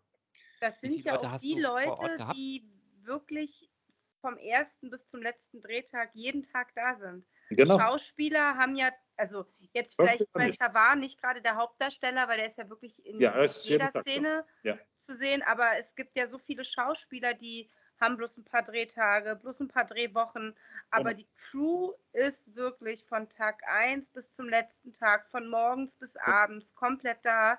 Und von daher ist es ja auch eigentlich nur gerechtfertigt, ja. dass die dann das meiste Budget dieses Films aufbrauchen. Ja, genau. Weil, weil mit der Crew, man also bekommt ein Gehalt, aber man muss ja auch irgendwie äh, in ein Hotel bringen, äh, müssen äh, Essen und Trinken bekommen. Äh, all das, das ergänzt, das wirklich wird immer mehr und das und so ist das eben. Und eine Crew in, in Sauer hatte ich jeden Tag um die 60 Leute pro Tag äh, in der Crew. Bist du jeden Tag auch dabei als Regisseur? Ja, ich bin, der, ich bin immer der Erste, der auf dem immer. Set ist und der Letzte, der geht. Immer. Weil manche Regisseure sind nicht so. Aber für mich, ich respektiere wirklich jeden, jede, jeder der Crew, von den kleinsten Assistenten bis der erfahrenste Techniker. Weil für mich ist jeder extrem wichtig. Und ich versuche irgendwie immer als Kapitän des Bootes zu sein, um auch ein Beispiel zu sein für die Leute. Dass, dass Leute mich auch respektieren, dass sie wirklich Vertrauen in mir haben. Weil es ist ganz oft, dass Techniker ein Problem haben, wenn ein junger Regisseur über sie sagen, etwas, mhm. okay, da ist Ego-Probleme und so. Aber ich versuche wirklich mit jedem aus demselben Niveau zu sein. Nicht zu zeigen, dass ich besser bin als der, der andere. Mhm. Okay? Oder, das, oder und ich mag das auch nicht, wenn Leute denken, sie wären besser als mich. Also ich versuche wirklich eine gute Ebene zu haben. Und ich versuche auch jeden auch auszusuchen, mit dem ich arbeite. Das heißt, wenn, wenn ich Leute sehe, wo ich einfach schon direkt sehe, wir passen nicht zusammen, dann will ich nicht. Weil wir arbeiten so lange zusammen, ja. kann die Energie auf einen Film auch ganz, ganz auf ein Set äh, nur wegen einer Person, wenn, wenn wirklich eine schlechte Laune da ist, kann alles zusammenfahren. Wirklich alles. Das ist so krass. Klaus Kinski fällt mir da als allererstes ein. Ich hatte, mein, ich hatte meinen Klaus Kinski auf meinen ersten Filmen. Wirklich? Okay? Und das ist so schade, weil der Typ, er war ja. so talentiert, aber hat ja. sich ja, alles ver, äh, äh, verschissen, weil äh, ich habe ihm so viele Chancen gegeben, aber dann ja, sein Ego war einfach so groß und einfach, es hat einfach nicht funktioniert. Ich habe ihm gesagt, tut mir leid, jeder geht seinen Weg und äh, man wächst ja in so einer Drehzeit, glaube ich, auch echt zusammen. Also gerade die Crew, die Leute, die immer da sind, das ist ja schon echt wie eine kleine Familie. Und wenn da einer halt immer querschießt und allen die Energie saugt mit seiner Art und Weise zu sein, mhm dann ist das, stelle ich mir das auch wahnsinnig anstrengend vor. Und ja. wenn man sowas nicht hat und wenn man da wirklich die Möglichkeit hat, sich seine Crew so zusammenzustellen, dass man weiß, ich kann mit jeder Person aus der Crew irgendwie gut harmonieren und gut mhm. arbeiten, dann ja, dann ist es doch großartig. Dann macht sowas halt Spaß. Das macht Spaß, wirklich. Ja. Das macht wirklich, wirklich richtig viel Spaß obwohl das extrem stressig ist, weil eben äh, Zeit ist wirklich kostbar im Film. Das heißt, ja. wirklich, weil äh, man, man muss einfach äh, bereit sein, dass nicht alles nach Plan läuft, weil äh, mit dem Wetter oder so. Okay. Und, äh, und deswegen, man muss wirklich zusammenhalten, alles zusammen. Und, ähm, und für mich, das mag ich wirklich. Äh, und äh, weil, weil ich bin auch persönlich bin ich auch ein großer Bruder. Das heißt, ich habe ich hab fünf Geschwister. Das heißt, mhm. ich war immer für sie zuständig auf eine Art und Weise. Und äh, deswegen im Film mache ich das so weiter mit meiner Crew, dass ich wirklich mit jedem auf jeden gut aufpasse und äh, dass alles wirklich normal läuft. Und und äh, gerade wo du die Crew ansprichst, es gibt auch richtige, ich möchte fast sagen, also es sieht zumindest in den Making-ofs immer so aus, als seien das richtige Scheißjobs. Also der Typ, der die ganze Zeit da dieses Mikrofon halten muss ja, zum Beispiel oder die Leute, die ständig diese Kamera ja. ähm, über die Schienen äh, äh, schieben müssen, die, äh, da denke ich manchmal echt, oh, das ist Ich glaube, das, das, ist scheiße. Aber sie haben das ausgewählt. Keiner hat sie gezwungen, das zu machen. Das heißt, ähm, ist es wirklich so, dass man immer noch diese Leute braucht, die diese Wagen vor sich herschieben oder gibt es das mittlerweile schon in elektronisch? Ist das schon ein bisschen fortgeschritten? Es gibt von allem. Das heißt, es sind viele Leute. Es gibt Techniker, die eben ein bisschen oldschool sind, die eben einfach alles so machen, wie es früher so war. Ja. Andere äh, versuchen eben mit der Technologie mitzuwirken. Das heißt, äh, und andere versuchen auch ihre eigene Art und Weise Sachen zu machen. Zum Beispiel Sachen mit den Schienen. Äh, heute ist das so entwickelt, dass man keine Schienen mehr braucht, um solche Szenen zu drehen. Magst du mal erzählen, wie, wie, man, wie, ähm, wie man, das mittlerweile macht? Äh, da gibt es Sachen wie Gimbals, äh, aber das ist wirklich extrem technisch. Das heißt so, das Steadicam. Kannst du dich das Steadicam? Nee, sagt mir so jetzt nichts. Okay, das sind, äh, das sind einfach, äh, äh, wie sagt man das, Sachen, wo man die Kamera drauf macht und man eben damit einfach Bewegung in der Kamera machen kann. Und der Steadicam, das war so eine Technologie, die in den 70er Jahren hat sich dann entwickelt und ist so in der ganzen Industrie wird das sehr viel benutzt. Aber seit ein paar Jahren gibt es auch etwas, was Gimbal heißt, was das, das Ganze nochmals einfacher macht für alles, was Bewegung ist im Bild.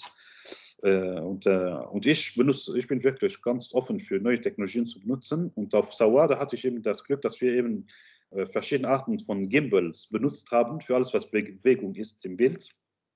Und äh, es war wirklich ein, ein, Test für uns, das zu testen, um zu sehen, wie weit man gehen kann. Und das hat uns auch sehr viel geholfen, weil wir viel, viel Zeit damit gespart haben, äh, um wirklich das zu bekommen, was ich möchte. Und, äh, und, äh, und deswegen, ja, die Technologie entwickelt sich die ganze Zeit. Äh, und, äh, aber es ist wirklich in jedem, äh, in alles, was Film angeht. Das heißt, von der Kamera über alles, was Bewegung ist, was Licht angeht, auch. und, und das geht auch so weit, ähm, dass, dass zum Beispiel jetzt mein Dreh, den ich jetzt in der Dominikanischen Republik anfange, es wird ein grüner Dreh, sagen wir es so. Das heißt, alles dort ist, ähm, ist umweltfreundlich. Das heißt, äh, da gibt es gar kein Plastik auf dem Dreh zum Beispiel. Äh, äh, es gibt nur elektrische Autos.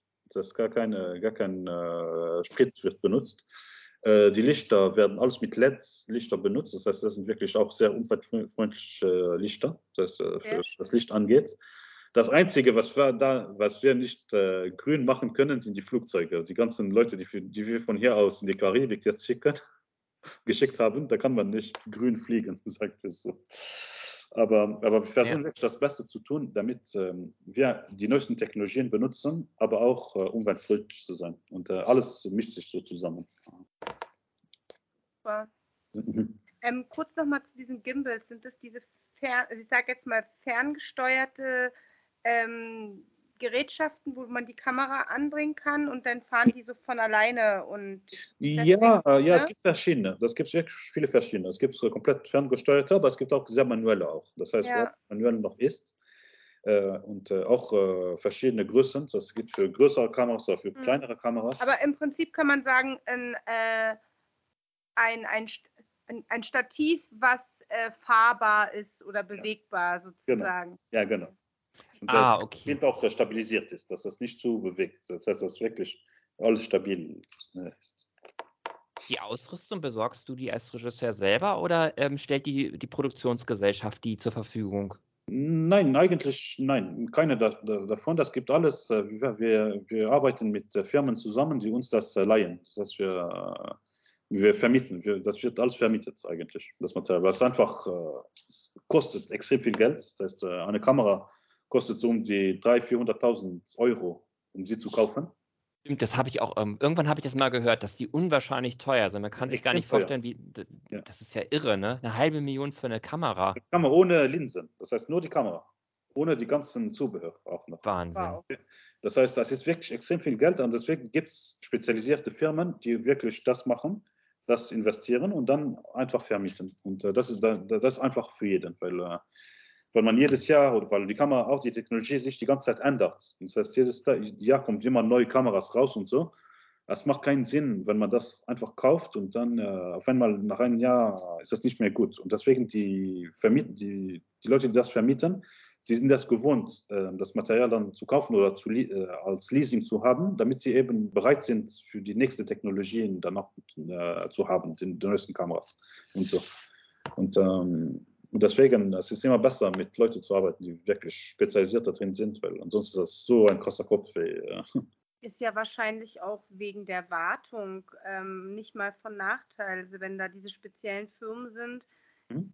dann ja, warten die natürlich auch ihre Geräte selber. Und das kennt man ja aus anderen Branchen auch, genau. dass Callcenter mit Mietcomputern arbeiten, zum Beispiel, ja. wo man auch im ersten Moment denkt, das sind doch deren Computer. Nee, meist nicht. Mhm. Ähm, das ist verständlich alles. Ja. Interessante Information, Julietta. Wusstest du nicht? Nee. Ganz, ganz oft so, ja.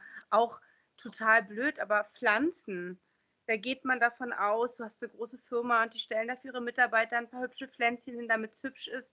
Die mhm. kaufen die Pflanzen nicht. Die Pflanzen mhm. sind Leasingpflanzen. Mhm. Damit sich auch keiner um diese Pflanzen kümmern muss. Und da kommen dann externe Leute, die kümmern sich um die Pflanzen, die gießen die, die gucken, ob die schön sind, die pflegen ja. die Töpfe.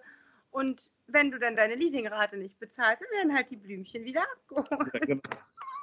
Was mir immer auffällt, ist, ähm, wenn man so Hintergrundinformationen ähm, sich anguckt zu Filmen, wenn zum Beispiel gegessen wird oder so, dass das oftmals kein richtiges Essen ist. Welchen Grund hat das? Ist das so viel teurer, richtiges Essen hinzustellen im Vergleich dazu, dass man das alles gestaltet? Es hängt davon ab, weil weißt du, man muss, weil man, man muss wirklich die Schauspieler sehr schützen. Das ist die Sache. Das heißt, ähm, das Risiko ist einfach so groß.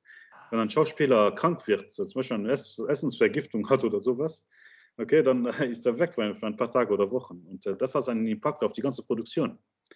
Das heißt, äh, man muss wirklich sehr, sehr, sehr gut aufpassen. Und das hat nichts mit Ego oder so zu tun, weil manchmal denken die Leute, dass die Schauspieler äh, einfach so ein Ego haben, nicht, sich nicht mit anderen mischen und so weiter, aber sie müssen wirklich beschützt werden, weil sie sind unser, wie soll ich das sagen, unsere Zutaten sagen können. Okay, jetzt in der Pandemie noch mehr wahrscheinlich als vorher, ne? Das ist das noch krasser. Äh, weil ich habe jetzt eine Serie gemacht, auch für Netflix. Die kommt auch sehr bald auf Netflix. Ja, erzähl mal. Äh, und da war, also war eine der ersten Serien, die auch in der Pandemie gedreht worden ist. Und äh, das heißt, wir müssten mit den ganzen neuen Sachen da damit leben. Das war so kompliziert auf so vielen Ebenen. Das heißt, ich konnte gar nicht mit den Schauspielern überhaupt arbeiten. Das heißt, ich musste nur auf Distanz mit ihnen arbeiten, zum Beispiel. Darfst du uns den Titel schon verraten? Äh, Titel äh, heißt, äh, ich weiß nicht, wer da, weil äh, es ist ein, die, der heißt Baraki. Ja. Es ist die Serie, aber ich weiß noch nicht, wann sie rauskommt. Äh, und ich weiß nicht, wie der deutsche Titel äh, heißen wird, aber es ist so eine Komödie, okay. die ich jetzt vor, ja, vor einem Jahr so gedreht habe. Packe ich natürlich auch gerne in unsere Shownotes für die Leute, die das nachschauen wollen. Ja. Und wenn wir den deutschen Titel nachhaben, muss ich gucken, dann kann ich das bestimmt im Nachhinein nochmal ja. anpassen. Why Das, was kommen noch sehr, sehr viele Sachen. Weil ich, ich auch was Sauer angeht, äh, ich, äh, ich bin auch in, im Moment bin ich auch, äh, schreibe ich eine Serie mit den, mit den Zigeunern im, im Film. Ja. Ja, da mache ich eine Serie darüber, über diese Charaktere. Lust, also als, als Auskopplung von dieser Familie sozusagen. Ja, ja, ja. Das ist also wirklich eine Geschichte für sie und das ist so eine, eine Sequel zum Film. Das heißt, die ja. Geschichte geht weiter. Aber, ja, aber ihre Geschichte mit der Rosa, die mit dem äh, Foodtruck weggeht. Ja, genau. Sie, sie verlässt ja ihren Mann ne? Ja. und ähm, geht alleine weg. Ja. Und äh, jetzt machen wir eine Serie über das Ganze, ihre, ihre Reise. Großartig, finde ich toll. Äh, und das wird auch sehr, sehr schön. Das, in welchem Bereich geht das denn? Also ähm, wird das ähm, eine Romantic Comedy oder ähm, was für eine Art von Komödie erwartet uns da? Kannst du uns das schon genau, mal so ein bisschen... Es wird ein bisschen so wie Sauer, äh, ganz, ganz äh, ähnlich.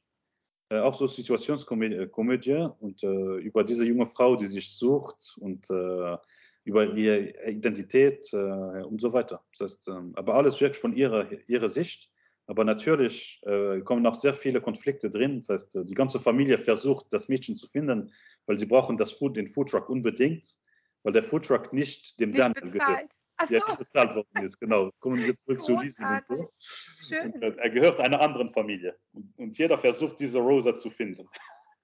Also ein Hauch von äh, Culture Clash kann, genau. könnte man auch sagen. Es, also es, ist, es wird ein bisschen wie Thelma und Louis sein. So, das heißt, das heißt ah. die Rosa mit, äh, mit ihrer Cousine zusammen und sie werden dann wirklich von einer Episode zur anderen äh, wirklich krasse Sachen erleben und einfach Schön. weiter. Ja. Witzig, dass du jetzt gerade äh, Selma und Louise äh, nennst, weil wenn man an Road-Movies denkt, ich glaube, das könnte so ein bisschen so eine der Blaupausen äh, für, für, ähm, für das Road-Movie gewesen sein, wenn man nicht sogar schon in die 70er oder 60er zurückgeht. Mhm. Mm. Denke ich mal, ne? So. Ja, in den 70ern sind die Roadmovies quasi geboren. Ja. Aber ja, also ich glaube wirklich, dass Selma und Louise einer der Hauptfilme äh, ist, der den meisten einfällt. Dann würde ich auf jeden Fall noch vom Dust Till Dawn nennen, der ja. auch wirklich zwar, also der beginnt ja als Root-Movie, auch wenn er dann später als ähm, Action-Vampir-Film endet. Dennoch ist es ein Road-Movie im weitesten Sinne oder auch Kill Bill. Da denkt man vielleicht nicht ganz so viel dran, weil sie, weil man nicht so viel auf der Straße ist, aber im weitesten Sinne ist ja auch die Reise, die begleitet wird und sehr viel ähm, Zeit auf der Straße verbracht wird. Und was ich auch wieder sehr witzig finde, ist, dass dieses Thema Roadmovie sich durch alle Genres ziehen kann. Also wir können einen Roadmovie haben im Horrorbereich, Comedy-Bereich, zum Beispiel, also mein Lieblings-Roadmovie, was das Thema angeht, ist die Schrillen Vier auf Achse, was ja nun wirklich richtig Klamauk ist mit Chevy Chase und ah, Hau drauf auf dem Kopf. Ne? Mhm. Ähm, das ist ja auch ein Roadmovie mhm. und zwar jeder Teil der Serie, es ist ja. ja eine Serie quasi, ist ein Roadmovie und von daher haben wir mit Roadmovie ja schon einen ziemlich weich, weitreichendes Genre, weil wir in jedes Genre reingehen können. Bei Priscilla, Königin der Wüste zum Beispiel, haben wir auch einen Roadmovie, mhm. der gepaart ist mit Comedy, der gepaart ist mit auf einer gewissen Art, naja, Coming of Age würde ich es nicht nennen, aber es ist ja doch auch so eine, ja, wir haben halt immer diese große Race, diese Reise und deswegen ist es ein total tolles Genre. Mhm. Ja, weil das ist das, was mir auch gefällt, weil auch mein nächsten Film wird auch so sein. Da habe ich auch ein Roadmovie-Element da drin. Und äh, aber komplett anders. Aber und äh, das ist wirklich ein, äh, ja, das, da kann ich nicht zu viel darüber erzählen jetzt, aber, aber da ist auch sehr viel über Road-Movie auch da drin. Die Lea hat mir noch eine Frage reingesteckt okay. und hat zwar würde Lea gerne wissen, ich glaube, ich weiß schon, wie du die Frage beantwortest, aber ich bin dennoch gespannt, wie du mit der mit dem fertigen Film, also mit der Umsetzung des Filmes, mhm. zufrieden bist in Bezug auf die erste Idee, die du zu dem mhm. Film hattest? Puh, ja, das ist wirklich eine Wecke, weil, weil weißt du, ähm, ich habe mit dem Drehbuch, ich habe 47 Fassungen geschrieben. 47 ja. Fassungen? Okay. Und wow. Das gar keine Komödie sein. Okay, ich wollte wirklich ein Drama machen äh, über einen Typen, der, nach, der in Luxemburg landet. Okay, und das war, es würde so ein, ein Flüchtlingsdrama werden. Aber da habe ich mir einfach gesagt, nein, das bin ich nicht. Okay, ich kann nicht was erzählen, was ich nicht kenne oder es interessiert mich auch nicht, ehrlich gesagt. Und, äh, und dann habe ich mir gesagt, Komödien ist etwas, was mir gefällt, weil ich hatte meine anderen Filme waren auch Komödien und so. Und, äh, und da habe ich einfach von einer Fassung zur anderen war der Ton des Films immer anders geworden. Ein bisschen zu Klamauk, äh, ein bisschen zu ernst, äh, zu dumm, äh, zu äh, dramatisch. Bis ich auch auf einmal mir einfach gesagt habe, ich nehme mir wirklich ein bisschen Zeit jetzt, wo ich mir einfach ein Jahr lang einfach wirklich das Drehbuch nicht angefasst habe und dann mir einfach gesagt habe, ich werde jetzt das Beste von allen Fassungen zusammenbringen und das wird die Fassung sein, mit der ich wirklich 100% zufrieden bin. Und so ist das auch geworden. Das heißt, dann, das, was du auf dem, äh, auf dem Bild siehst, ist wirklich das, was ich auch geschrieben habe. Das heißt, äh, wirklich, das heißt auch die Dialoge, alles war sehr, sehr gut geplant. Und, äh, und ich persönlich, ich bin wirklich sehr, sehr glücklich über den Film. Ich hatte wirklich ganz viele Zweifel. Ich hatte wirklich gedacht, der Film wird, es würde eine Riesenkatastrophe werden. Das war auch meine Chance auch, äh, weil es das erste Mal, wo ich mal so ein Budget einen Film mache mit richtigen Schauspielern die ein gewisses Niveau haben äh, und so weiter, weil wirklich das Casting, die äh, sind wirklich zwischen bekannte Schauspieler und nicht bekannte. Und, äh, und das war wirklich nicht, das war ein riesen, riesen Risiko für jeden und dass die Leute mir auch vertraut haben, mit mir zu arbeiten, weil manche Rollen zum Beispiel habe ich auch mit diesen Schauspielern im Kopf habe ich sie geschrieben. Zum Beispiel der Sepp, der Typ äh, bei den Zigeuner zum Beispiel. Ja. Er ist einer der bekanntesten Schauspieler in Belgien. Äh, er spielt immer die, die Bösewichte. Ja. Und, äh, und er ist sehr, sehr bekannt, wirklich. Der Typ ist wirklich super, super bekannt. Und ich hatte äh, die Rolle mit ihm im Kopf geschrieben. Und ich hatte ihn ja. vor Jahren kontaktiert. Und er hat mir gesagt, nein, ich habe keine Lust mehr, solche Rollen zu spielen. Das, das nervt mich. Oh ist das der Kleine? Nein, ähm, nein, das nein, ist der äh, Jean-Luc. Und zwar, das ist der, der- so, ähm, Der, der, der hat die gleiche Attitude wie der, der in, in Hollywood immer die Russen spielt, der auch bei Armageddon Ja. ähm, den Russen gespielt hat. Der hat genau die gleiche Ah. Attitude. Oder? ja, ja, und der, dieser Typ ist einfach so krass. Ich habe den gesehen und ich musste immer wieder, mir, fäll, mir fällt gerade nicht ein, ähm, Micha ist immer unser Experte für Namen, mir fällt gerade nicht ein, wie der aus Armageddon heißt, der den Russen gespielt hat. Ja, Aber ja, der, dieser Russe, Russe, er ist ein serbischer Schauspieler. Ähm, ja, ja, ja, ja. Ich, ich habe fällt- ständig fällt mir gleich ein. gesehen. Ich Weil, fand das weißt du, ich hatte ihn auch kontaktiert. großartig. Ja, äh, ich, weil ich hatte für diese Rolle, ich hatte den Jean-Luc Couchard kontaktiert, er sagt mir nein. Da habe ich mir gesagt, okay, scheiße, okay, ich suche mir andere Schauspieler. Und dann bin ich wirklich überall ge ge äh, gegangen. Ich hatte Leute wie den Jean-Claude Van Damme gefragt, um diese Rolle zu spielen. Oh. Ja, ja. Ich hatte den Liam Neeson gefragt, um diese Rolle, zu spielen. Ich hatte ähm, ähm, auch äh, dieser deutsche Schauspieler, Thomas Kretschmann, Ja, er hat sich auch gefragt, äh, auch um diese Rolle zu spielen. Ich hatte überall so gesucht.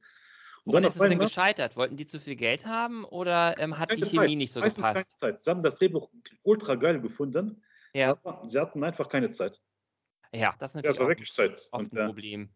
dann auf einmal, ich war einfach so deprimiert. Ich habe mir gesagt, hey, ich will wirklich einen guten, einen bekannten Schauspieler für diese Rolle. Da bin ich zurück zum Jean-Luc gegangen und er hat mir gesagt, okay, schick mir das Drehbuch. Okay, ich fange, ich fang, er hat mir gesagt, ich fange ich fang an, dich gerne zu haben, weil du einfach so nicht aufgibst. ja. Jetzt ist er mir wieder eingefallen. Und, äh, Peter, Storm, Peter Stormare. Und Genau. laut, laut einem Podcast, den ich jetzt zu Armageddon gehört habe, den ich sehr amüsant fand, ich muss so daran denken, äh, dass der eine von gesagt hat, von wegen der Film ist so geil, der ist größer als Jesus, da musste ich so drüber lachen. Ähm, Peter Stormare, ja? der spielt wohl Ja. auch öfter den, den, den, ähm, ja. den Russen, manchmal auch etwas unbedarften Typen. Äh, Ja. Aber ist wohl ein großer Schauspieler. Und der Jean-Luc Couchard, also ich finde, die Hm. haben eine große Ähnlichkeit, also nicht unbedingt optisch, aber auch in Mhm. der Art zu spielen, in der Art, diesen bösen Charakter zu verkörpern, ähm, hat er mich wahnsinnig an den erinnert.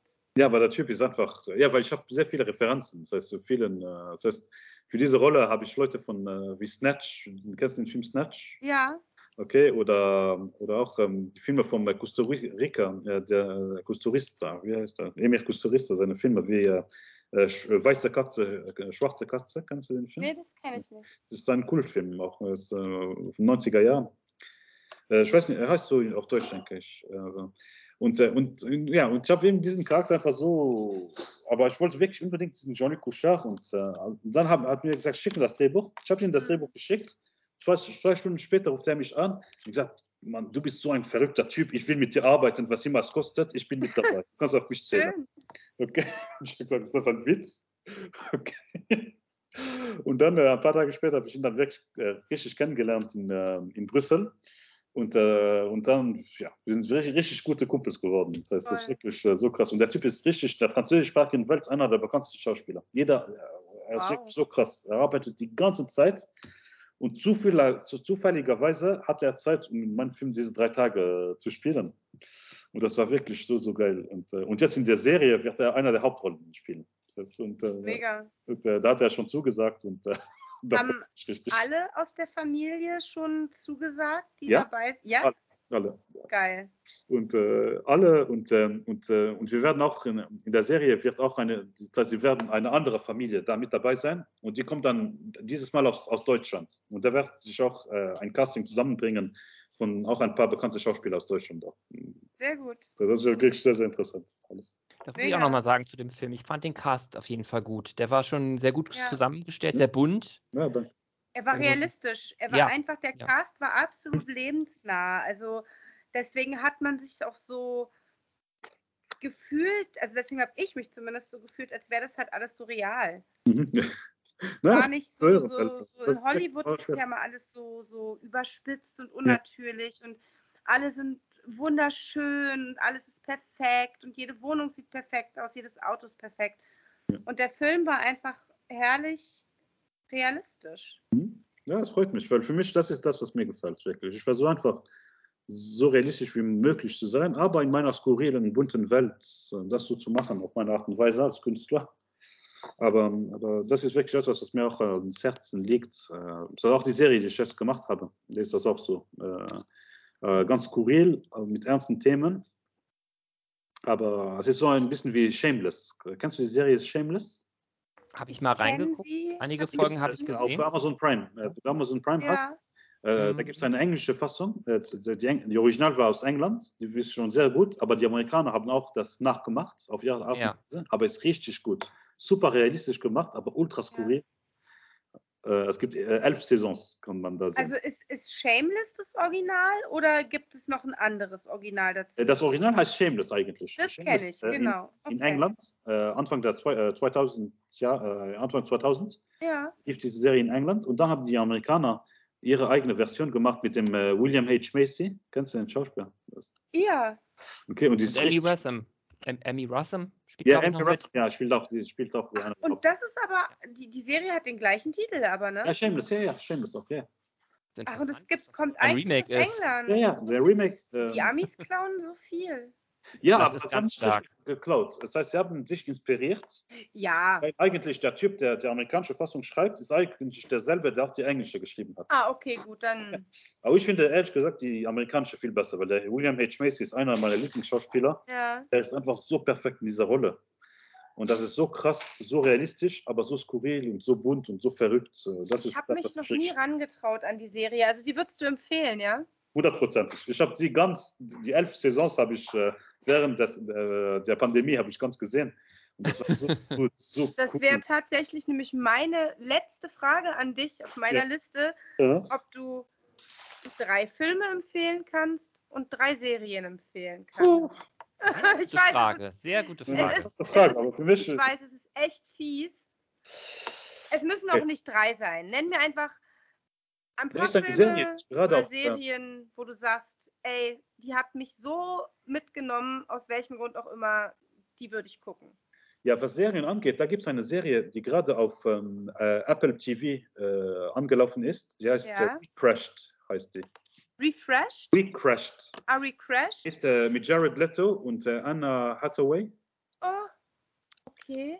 Und, äh, und die ist richtig, richtig gut, weil ähm, äh, und sie zeigen jetzt eine Episode pro, pro Woche. Sie läuft okay. jetzt seit äh, drei, drei, vier Wochen läuft sie. Und das ist richtig gut gemacht. Und das ist aber, man muss sich auch daran, die, die Charaktere sind sehr interessant. Ja. Äh, aber es ist basiert auf einer richtigen Geschichte auch. Oh, ich, ich liebe Filme auf wahren Begebenheiten. Und das ist auch so krass, was da abläuft.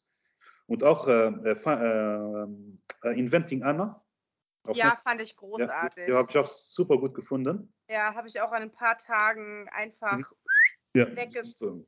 War toll. Und äh, noch eine Serie. Ja, meine Serie Baraki, die bald ankommt, weil die ja. ist auch schon bestellt worden, obwohl die erste noch nicht rausgekommen ist. Sehr gut. Also wir arbeiten jetzt schon auf der zweiten Saison.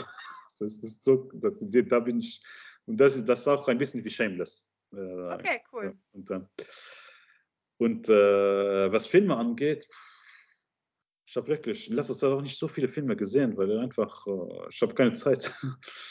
Aber. Ähm, Darf auch dein Lieblingsfilm aus deiner Kindheit sein? Oder der Film, der dich, wo du gedacht hast, ich möchte später Filme machen? Ähm, einer der Filme, der mich richtig beeinflusst hat, ist äh, Big Lebowski. Okay. Coen Brothers. Eigentlich alles, was die Coen Brothers so gemacht haben, machen. Weil einfach ja. die Art und Weise mit den Charakteren und die Dialoge, wie sie so, so spielen, das mag ich sehr. Äh, andere Filme. Das heißt, was. Aber ich, mache, ich mag auch Filme, die wirklich ganz extra sind, wie zum Beispiel ähm, Lola Rent zum Beispiel. Ja. Äh, den, den, mag ich auch sehr, weil das, das ein, für mich ist auch ein Roadtrip-Movie. Ja, stimmt. Der ist Zeitschleifenfilm auch, ne? A bis und, B zu gehen. Ja. Ähm, ich mag Regisseure, weil für mich ist mehr Regisseure als Filme, die ich mag. Das heißt, äh, Werner Herzog ist für mich ein Gott.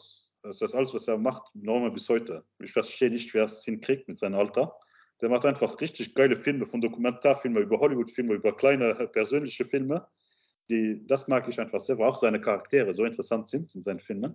Mhm.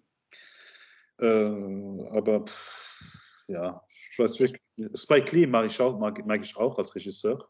Aber Äh, aber ja, aber wirklich, für mich Film, das ist wirklich ganz kompliziert. Aber die Antwort stellt mich schon glücklich. Ich konnte einen kleinen, kleinen Blick in dein Filmseelenleben ja. erhaschen.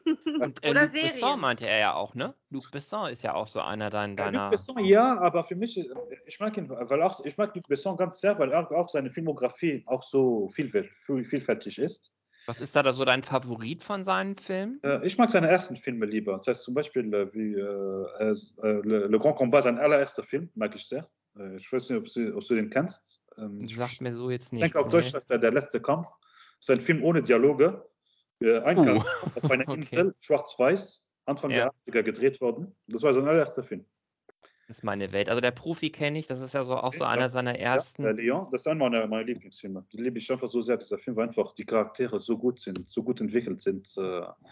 Ich glaube auch noch nicht so ein extremer Hochglanz-Look wie im Moment, ne? Ja, genau. Aber nicht so viel CGI, das ja. ist noch ein bisschen handwerklicher, denke ja, ich mal. Ja, handwerklich, das mag ich sehr. Alles, was mhm. so handwerklich ist, das ist das, was mir, mir wirklich sehr, sehr viel, was ich wirklich liebe.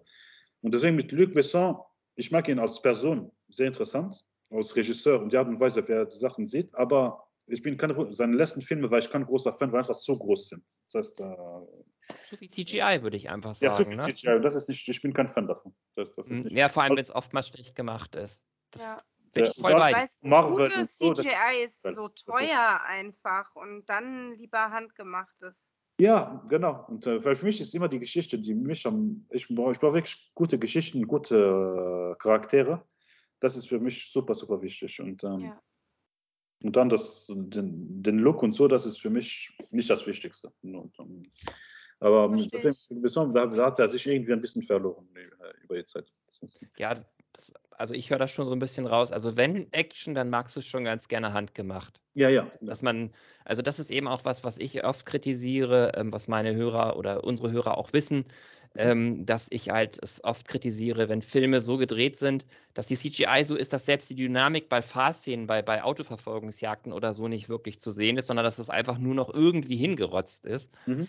Und ähm, ja, bei dir ist auch im Film ein ganz bisschen CGI drin. Magst du uns mal erzählen, wo der Computer angewendet wurde? Weil ich habe das im Abspann gesehen, dass ja, es da auch visuelle Effekte gab. So CGI. Na, was CGI, man, ver man, vergisst immer, was CGI ist, weil man denkt immer, es sind äh, Roboter oder, oder Explosionen oder so, aber CGI kann auch sein, einfach so ein Fernseher, wo man ein Bild drin setzt. Das ist auch CGI. Ah, okay. Okay, oder, oder ja, im Film, die Sache mit, das sind diese verschiedenen Titel mit der Zeit. Die Zeit ich wollte gerade sagen, die Zeit, diese Uhr, die rückwärts ja. läuft, wie viel Zeit er noch hat ja. bis zum Auftritt in Berlin, das ist ja auch schon CGI. Das ist alles CGI, okay, und so weiter. Aber und wir hatten nicht so viel, das war wirklich minimal. Wir hatten zwei Leute, die daran gearbeitet haben. Und das war meistens wirklich die kleinen Sachen mit den, mit den Fernsehern, die ganzen Logos, die ganzen Animationen äh, und so. Und, ähm, das hat mir auch sehr gut gefallen. Also mir ist in dem Film keine schlechte CGI aufgefallen. Ja. Das ist immer schon sehr positiv, finde ich, heutzutage. Mhm. Danke, ne, weil da gibt es einige, zum Beispiel alles, was Berlin angeht. Mhm. Äh, da das alles, überall, wo man Berlin sieht, ist, ist, CGI, ist nachgemacht worden. Wart ihr denn überall in den Gegenden? Mir nicht also, aufgefallen und ich wohne in Berlin. ich sag, wart ihr denn überall? Also wart ihr in Ägypten? Wart ihr ja, in Luxemburg und wart ihr in Berlin? Ja, wir haben, ja, wir haben in, äh, nein, wir haben äh, in Luxemburg, äh, in Belgien äh, und in Ägypten gedreht. Ach, Berlin ist quasi komplett gestellt, kann man sagen. Ich sagte ja, doch vorhin, dass sie doch sogar die, die Szene mit dem Vater in der, in der gleichen Apotheke gedreht haben, wie der, wo der Papa damals in Ägypten gelernt hat. Also das, das, war, das war wirklich ganz toll, ja. Ich verstehe, ich, bis heute, ich, ich verstehe ich verstehe es noch immer nicht, wie, weil in Kairo gibt es so um die 4000 äh, Apotheken.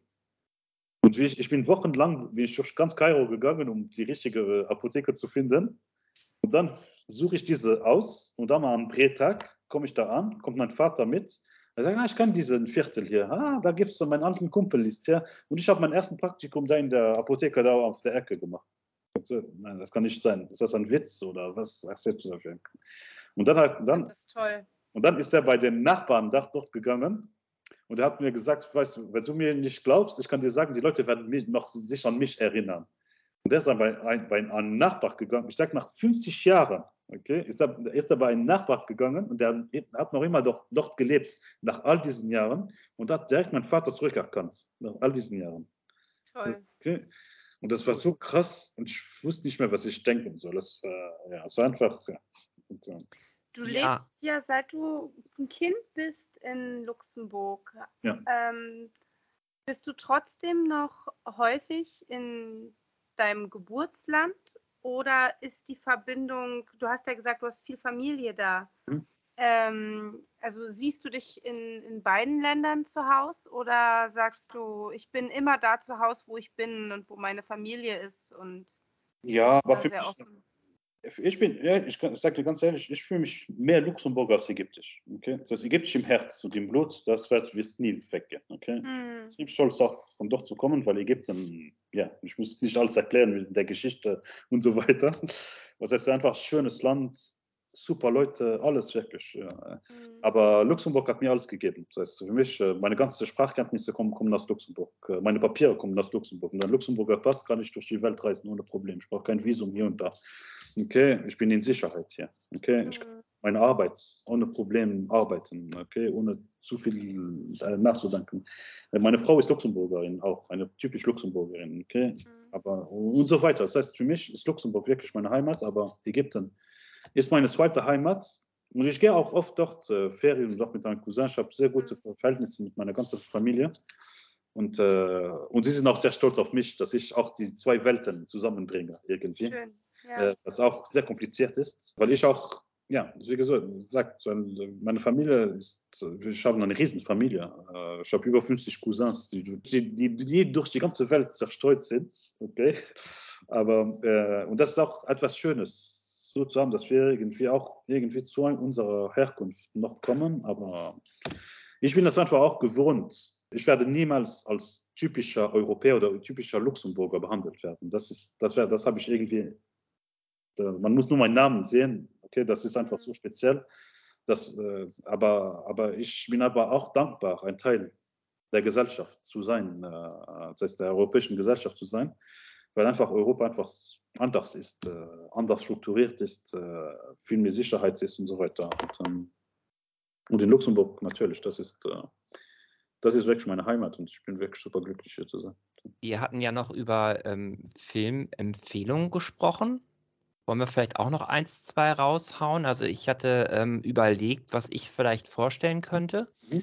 War erst bei Lebe lieber ungewöhnlich mit ähm, Cameron Diaz und Evan McGregor, der wirklich toll ist, ganz viele Genres auch vereinigt, aber leider, wie ich das gesehen habe, nicht irgendwo streambar ist, was sehr schade ist. Aber wenn ihr den irgendwo entdeckt, macht da nichts mit verkehrt. Schönes Roadmovie. Schieben wir jetzt mal beiseite. Wie heißt der? Ja, ich, ich, kann, ich kann deutschen Lebe, lebe lieber ungewöhnlich. Ähm, Im Original Alive Less Ordinary. Life. Da- Der ist leider momentan nicht irgendwo streambar, soweit ich das gesehen habe. Das ist schon 90er. Ja, Danny Boy ist einer meiner Lieblingsregisseure auch. Aber den habe ich noch nie gesehen. Sehr sehenswert, auf jeden Fall. Okay. Ähm, Danny Boyle, ja, der macht auch schräge Sachen, das stimmt auf ja, auch Fall. seine Filmografie ist einfach so krass. Der kann auch alles machen. Das, das mag ich auch so sehr. Ähm, ich habe mich jetzt für einen Film entschieden aus dem, nicht den 90ern, habe ich mich gerade vertan, sondern aus den letzten Jahren, kann man sagen, einen deutschen Film. Ist auch ein typisches Roadmovie, kann man sagen. Und wurde auch mehrfach ausgezeichnet. Regie führte Ralf Hüttner. Und das Drehbuch stammt von Florian David Fitz und der spielt auch einer der Hauptrollen, Mhm. spielt einen Tourette-Erkrankten. Ja, ja. Dann äh, gibt es seinen äh, zwangsneurotischen Zimmergenossen Alexander. Der wird gespielt von Johannes Allmeier. Und es gibt die Caroline Herfurth, die werdet ihr bei mir wahrscheinlich öfter hören, weil das ist eine meiner Lieblingsschauspielerinnen. Sehr Mhm. bekannte Schauspielerin und mittlerweile auch Regisseurin, hat zum Beispiel SMS für dich gemacht und die spielt eine Magersüchtige. Und das ist auch sehr überzeugend, dass einem wirklich da teilweise, das geht auch wirklich nahe, die ganze Geschichte. Es geht Mhm. halt um diese drei, die sind halt in dieser Psychiatrie Mhm. und ähm, wollen da einfach raus. Und denken sie sich, ach, wir klauen Ja. mal kurz das Auto der Therapeutin und machen mal so einen Roadtrip. Und äh, Das das ist auch die Geschichte. Es ist Drama, es ist Komödie. Es ist ein toller Film, der auf jeden Fall auch nahe geht, der auch gerade, ja, wie sage ich das, ohne zu spoilern. Es gab hinterher Diskussionen über das Ende, Mhm. kann man das so machen, aber man hat sich dann auch gesagt, das ist eigentlich die einzige Konsequenz, die man ziehen kann. Ähm, schaut euch den mal an, läuft bei Amazon Prime, deswegen habe ich den jetzt auch einfach mal ausgewählt. Ein sehr, sehr sehenswertes Road-Movie. Und ähm, damit macht man wirklich nichts verkehrt. Ist ein schöner deutscher Film, hat Herz, hat auch äh, bekannte Schauspieler. Heino Ferch zum Beispiel spielt den Papa. Katharina Müller-Elmo, Elmau. Ja. Und ähm, ist wirklich ein toller Film. Also kann ich sehr empfehlen. Mhm. Und ähm, der ist aus dem Jahr 2010 übrigens. Okay. Ja, Ja, super. das wäre noch ein Film. Und einer fällt mir noch ein, ganz kurz am Rande erwähnt, hatte ich schon in der Zeitschleifen-Episode auch erwähnt. Retroactive ist auch ein ähm, Road-Movie, was ein bisschen in den actionbetonteren Bereich geht. Die kann man, glaube ich, bei YouTube streamen. Mhm. Okay, Ja, auch einer meiner Filme. Auch, da gibt es auch einen Film, den ich, ganz, den ich sehr mag, auch ein Roadmovie mit, äh, mit äh, Steve, Steve Martin und ähm, äh, wie heißt der? Den, den, diesen Film. Äh, John Candy, John Candy, genau. ein Ticket für zwei, ne? Ja, genau, genau, genau. Ja, Äh, Ro- Planes, Klassiker. Planes, Trains and Automobiles. Äh, den mag ich auch sehr. Ja. Ja. Tolles Team auch. Ich glaube, die haben auch ein, zwei Filme zusammen gemacht und das, das war schon immer irgendwie sehenswert. Der ist auch drin in der Liste der 100 besten Road-Movies von IMDb, Die- die ja, ja, ich wirklich. mir nochmal angeschaut hatte, bevor Ja. wir in den Podcast gegangen sind, weil ich nochmal gucken wollte, okay, welche Road-Movies kenne ich denn? Mhm. Und ja, da ist der auf jeden Fall drin bei die 100 besten das- Road-Movies. Hast du die gerade mal zur Hand, die Liste? Ja, ich würde ich. gerne mal so die Top 10, magst du die mal nennen? Ja, mache ich gerne. Ähm, oh Brother, Where Are Thou? Ah ja, der ist auch super. Äh, ne, von 2000, der ist hier auf Platz 1. Dann haben wir einen Film, der ist schon wahnsinnig lange. Ich weiß auch nicht genau, der, wir hatten ja vorhin gesagt, Roadmovies sind eigentlich erst entstammt in den 70ern. Der Film ist ja aus 1934. Es geschah in einer Nacht. Ja, kann bestimmt, okay. Ähm, dann haben wir auf Platz 3 wieder eher bekannter ähm, Easy Rider und natürlich. 79 wahrscheinlich der Film, der dieses Genre damals ähm, bekannt gemacht hat. Ne? Also, Also, die wir Top haben 3 hier- kenne ich schon mal nicht. Du kennst nicht Easy Rider. Hat mich, Easy mich Rider nie, ist inter- ein hat mich nie interessiert. Genialer okay, ja Aber genau. Vielleicht irgendwann mal nachholen. Mal gucken. Dennis Hopper, mit Jack Nicholson, Mhm. ähm, der Vater von, von ähm, Jane Fonda, Peter Fonda ist auch dabei. Mhm. Dann haben wir ein Drama, von dem ich noch nie was gehört habe, Die Früchte des Zorns. Dann steht hier, da müsst ihr mir mal weiterhelfen, inwiefern das wirklich als Roadmovie gilt. Auf Platz 5 haben wir Krieg der Sterne. Wirklich? Im, Im weitesten Sinne vielleicht. Also ja. ähm, finde ich auch, würde mir jetzt als Root Movie nicht einfallen. Milk Road oder welcher Ähm, Road? Also, aber gut, ähm, ist hier mit drin. Dann haben wir Selma und Louise, den wir ja schon genannt hatten. Der schwarze Falke, Paper Moon, der Zauberer von Oz, der natürlich auch im weitesten Sinne ein Roadmovie ist, auch wenn keine Autos drin vorkommen. Und auf Platz 10 der von mir vorhin erwähnte Priscilla, Königin der Wüste. Mhm. Ist ja Und- spannend. Die Mad Max-Teile gelten natürlich auch als Roadmovie. Wo sind die platziert? Auf Platz 11. Und wenn wir, sage ich jetzt mal, Krieg der Sterne rausnehmen würden, weil wir den nicht als Roadmovie gelten lassen, dann rutscht er ja automatisch auf Platz 10.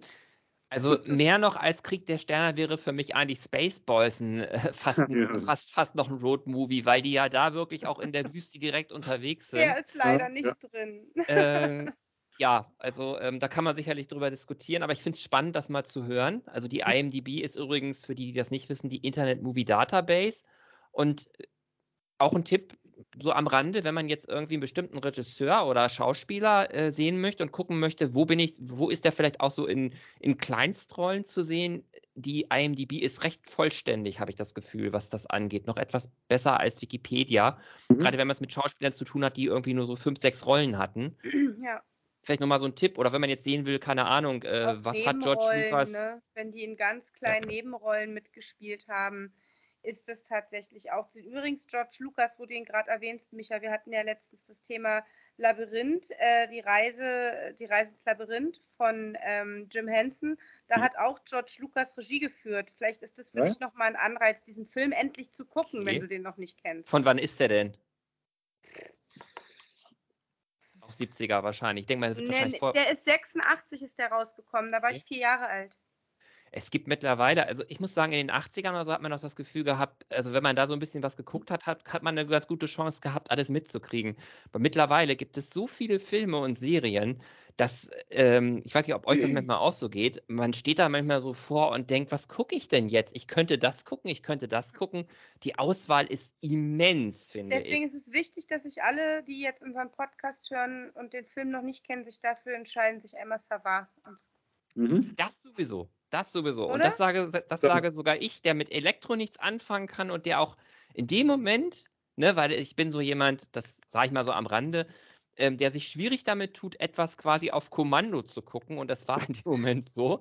Ähm, ich habe wirklich Spaß mit gehabt. Ich habe richtig Spaß damit gehabt. Ja, ich weiß, ich weiß. Und ähm, also das war kein Problem, den durchzuhalten. Er hat mich auch immer mehr in den Bann gezogen. Und mit dem Film macht man wirklich nichts falsch. Und es wäre auch super spannend, mal zu hören von den Hörern. Wie fandet ihr ihn? Genau. Oder ja. vielleicht auch, welche Roadmovies mögt ihr? Ich ähm, habe immer so ein kleines Auge noch auf die Uhr nebenher und wir sind jetzt gleich bei zwei Stunden. Ich weiß nicht, unser lieber Adi, ob du noch Zeit hast oder ob du noch Termine hast. Micha, ich ob du noch was äh, vorstellen willst.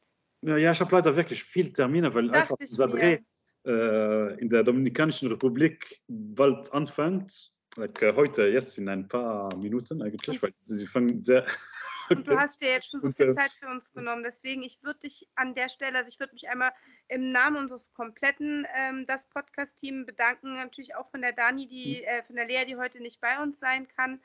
Ähm, Im Namen unserer Hörer. Die wissen zwar von ihrem Glück noch nichts, aber jetzt in dem Moment, wo sie den Podcast hören, sind die bestimmt wahnsinnig glücklich, dass sie uns zuhören durften. Mhm. Na, Und ähm, es hat mir ganz viel Freude gemacht. Na, danke schön, das freut mich wirklich sehr. Wie gesagt, es ist mein erstes Interview auf Deutsch. Okay, und äh, ich hoffe, ich, ich, war gut genug. Und äh, mein Akzent ist nicht, ist nicht, zu krass. Nein, ich fand ihn sehr, sehr angenehm. Okay. Auf jeden Fall. Auf jeden und Fall. Ich, ich hoffe, äh, ich komme auf dein Angebot zurück, wenn ihr dreht, in Berlin ja, oder in Brandenburg. Ruf mich an, sag mir Bescheid. Ich komme vorbei. Okay. Und bei Bremen-Hannover sagst du mir bitte Bescheid. Okay. Ich interessiere mich nämlich auch total dafür. Also ähm, ich würde super gerne mal äh, irgendwie da so ein bisschen Mäuschen spielen bei sowas. Ich bedanke mich auch nochmal ganz herzlich. Da ja. schließe ich mich auf jeden Fall der Julietta an. Und äh, du bist auch erst unser zweiter Gast hier im Podcast. Ja. Also äh, wir sind ja noch relativ frisch, kann man sagen. Ja, und ne? der erste in der Hauptsendung. Ähm, es ist ja doch einfacher, ein Interview oder ein Gespräch zu zweit zu führen. Mhm. Das war jetzt wieder, wie wir es ja gewöhnt sind, ein Gespräch zu dritt, aber das erste Mal in Interviewform und das erste Mal in einer unserer normalen Themensendungen. Wir haben ja immer Themen und dann manchmal so Sonderformate und du bist ja quasi ja, in unserem Hauptthema drin und wir danken dir auf jeden Fall ganz, ganz herzlich, dass du dir so viel Zeit für uns genommen hast. Mhm. Und ich wünsche dir jetzt ähm, erstmal einen guten restlichen Tag. Dankeschön. Ähm, mhm. Weiterhin ganz viel Erfolg. Halt uns bitte, bitte auf dem Laufenden. Auch gerne in der Just Movies Gruppe kannst du immer wieder gerne, wenn neue Sachen von dir irgendwo streambar mhm. sind. Wir sind ja. ja jetzt offen für alle Plattformen, nicht mehr nur Netflix kannst mhm. du gerne jederzeit ähm, entweder selbst Werbung machen oder du haust mich an und ich mache mhm. Werbung. Und okay, ich schaue mir deinen Film an, deine Serie und. Super, danke. Ich freue mich ganz doll und ja, herzlichen, herzlichen Dank. Ja, danke ja. auch. Cool. Was für die Hörer genauso kurzweilig ist wie für uns. Also wir hatten ja wirklich viele Fragen und vor allem, wenn man eine Frage stellt und die Antwort darauf kriegt, das ist wirklich, gerade wenn man mal so einen Regisseur oder so wirklich mal dabei hat, auch wirklich so, dass man dann sich immer wieder mehr Fragen auch aufbauen, gerade wenn man sich ein bisschen für die Hintergründe einfach interessiert, was bei uns auch der Fall ist. Ja, war wahnsinnig interessant. Ne? Und ich bedanke mich auch nochmal ganz herzlich, wünsche dir noch einen schönen Tag. Viel Erfolg mit deinem Filmprojekt, was du jetzt startest. Danke. Das ist mich als Produzent, weil das ist meine andere Rolle. Ich habe meine eigene Produktionsfirma. Okay. Wir haben noch viele Spielfilme, die jetzt äh, anlaufen. Und das ist meine, meine an, anderen Hut, den ich hier habe. Ja. Und, äh, ja. ja. Vielleicht magst du uns irgendwann mal was ähm, über die Arbeit als Produzent erzählen. Also das würde mich ich auch noch ja, reizen. Hier ist, meine, hier ist meine Internetseite. Ja, super. Das packe ich auch in die Show Notes. Und äh, da gibt es äh, viele Details über unser Film. Das ja gut, dann stelle ich noch mal eine abschließende Sehr Frage. Mhm. Du als Produzent, was machst du genau? Weil das ist ja nicht, das ist, äh, ähm, das ist ja nicht bei jedem Produzenten das Gleiche. Äh, ähm, bist du quasi derjenige, der das Geld äh, besorgt oder was ist die Aufgabe für dich als Produzent? Äh, ja, ein Teil Geld, aber es ist auch ein Teil Logistik, ein Teil legal, ein Teil die richtigen Leute zu finden äh, und so weiter. Und, äh, und in meinem Fall, das ist mein eigenes Produkt. Ich hatte eigentlich vor Jahren meine Produktionsfirma aufgemacht, um meine eigenen Filme zu produzieren. Und dann, als äh, Sawah so äh, erfolgreich geworden ist, äh, wo, dann habe ich mir gesagt, ich habe eine Firma, ich kann dann andere Leute auch produzieren und so weiter. Und äh, unser Ruf, mein Ruf bekam, wurde wirklich sehr groß, sehr schön in der Industrie und viele Leute vertrauen uns. Und jetzt, ähm, äh, äh, ja, und, äh, und jetzt produzieren sie wir vier bis fünf Spielfilme pro Jahr. Äh, und, äh, und äh, meistens mit, mit jungen Regisseuren, die, wo wir sie wirklich sie unterstützen, vom Drehbuch bis Finanzierung bis Vertrieb auch. Und äh, das ist eben eine andere Sache. Und ich setze einfach meine eigene Erfahrungen und meine eigene, äh, äh, ja, meine eigene Erfahrung setze ich einfach da drin, wo ich, wo ich die Leute einfach so viel helfen kann, wie, ich, wie, wie möglich. Und, ähm, zum Beispiel, der Film, den wir jetzt machen, ist ein Regisseur aus Kanada. Und das ist ein erster ja. Spielfilm. Und äh, sie haben uns das Drehbuch geschickt, die kanadischen Produzenten. Und ähm, das habe ich einfach so gut gefunden, wo ich mir gesagt habe, es ist möglich, eine Koproduktion zwischen Kanada und Luxemburg dadurch zu machen. Und wir haben das dann hier auf der Förderung einfach eingereicht. Die Förderung hat das sehr gut gefunden und hat uns dann finanziert. Und damit drehen wir es. Jetzt haben sie die ganze Finanzierung zusammen und sie drehen den Film. Und, äh, dann sag uns doch nochmal, wie deine Firma heißt für unsere Show. Äh, Wadi Films. W-A-D-Y Films. Du darfst gerne ein bisschen Werbung auch für dich machen. Also das, äh, überhaupt kein jetzt, Problem. Äh, da habe ich auch jetzt äh, wadifilms.com, ist unsere Seite. Ja. Da kann man alles sehen, was wir so machen. Genau, genau. Abschließend äh, kannst du noch mal kurz sagen, wo, wo man dich finden kann. So, äh, für äh, mich, äh, ja, ich habe auch meine, ich bin auf, auf Facebook und so weiter. Da, da habe ich meine eigene Seite, die heißt Adolf LSL. Mhm. Das heißt Adolf LSL auf Facebook, Twitter, Instagram äh, und so weiter. Und ich habe auch meine eigene Internetseite, ist adolflsl.net. Mhm. Wo du dir so viel Zeit für uns genommen hast, da darfst du auch gerne dir uns ein paar Minuten abknüpfen, in Anführungsstrichen, ähm, um ein bisschen Werbung für dich zu machen. Ja, Überhaupt kein Problem. Gesagt, mich kennt keiner in der deutschsprachigen Welt und das freut mich.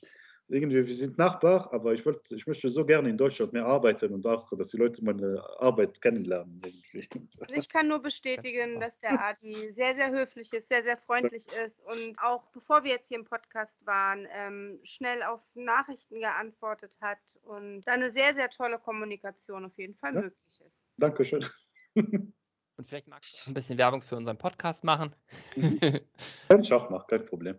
Das, sobald ja. das äh, online ist, kann ich das. Ich habe wirklich viele Fans und ich kann das noch, äh, ein bisschen teilen. Das klingt doch super. Mhm. Ja, ich werde dir auf ja. jeden Fall den Link schicken, wenn wir ja. alles online haben. Das Gut, dann bedanke ich mich recht, recht herzlich. Danke. Ganz toll und war eine sehr schöne Aufnahme heute. Hat mir Spaß gemacht. Dankeschön. Alles klar. Dann würde okay. ich sagen, Julietta, dann mach du mal die Abmoderation. Ja, ja, meine lieben äh, Streamaholiker, ähm, anonym oder nicht anonym, ich danke euch, dass ihr heute wieder zugehört habt, dass ihr euch die Zeit genommen habt an diesem ähm, heute ganz besonderen Tag ähm, mit unserem Gast, dem Adi, ähm, hier zugehört habt und dass ihr ein bisschen Spaß hattet am Thema Roadmovie wie Micha euch schon aufgefordert hat, schreibt uns gerne, was eure Lieblings-Roadmovies sind, ob euch die Folge gefallen hat. Und wir freuen uns dann wieder recht bald von euch zu hören. Bye.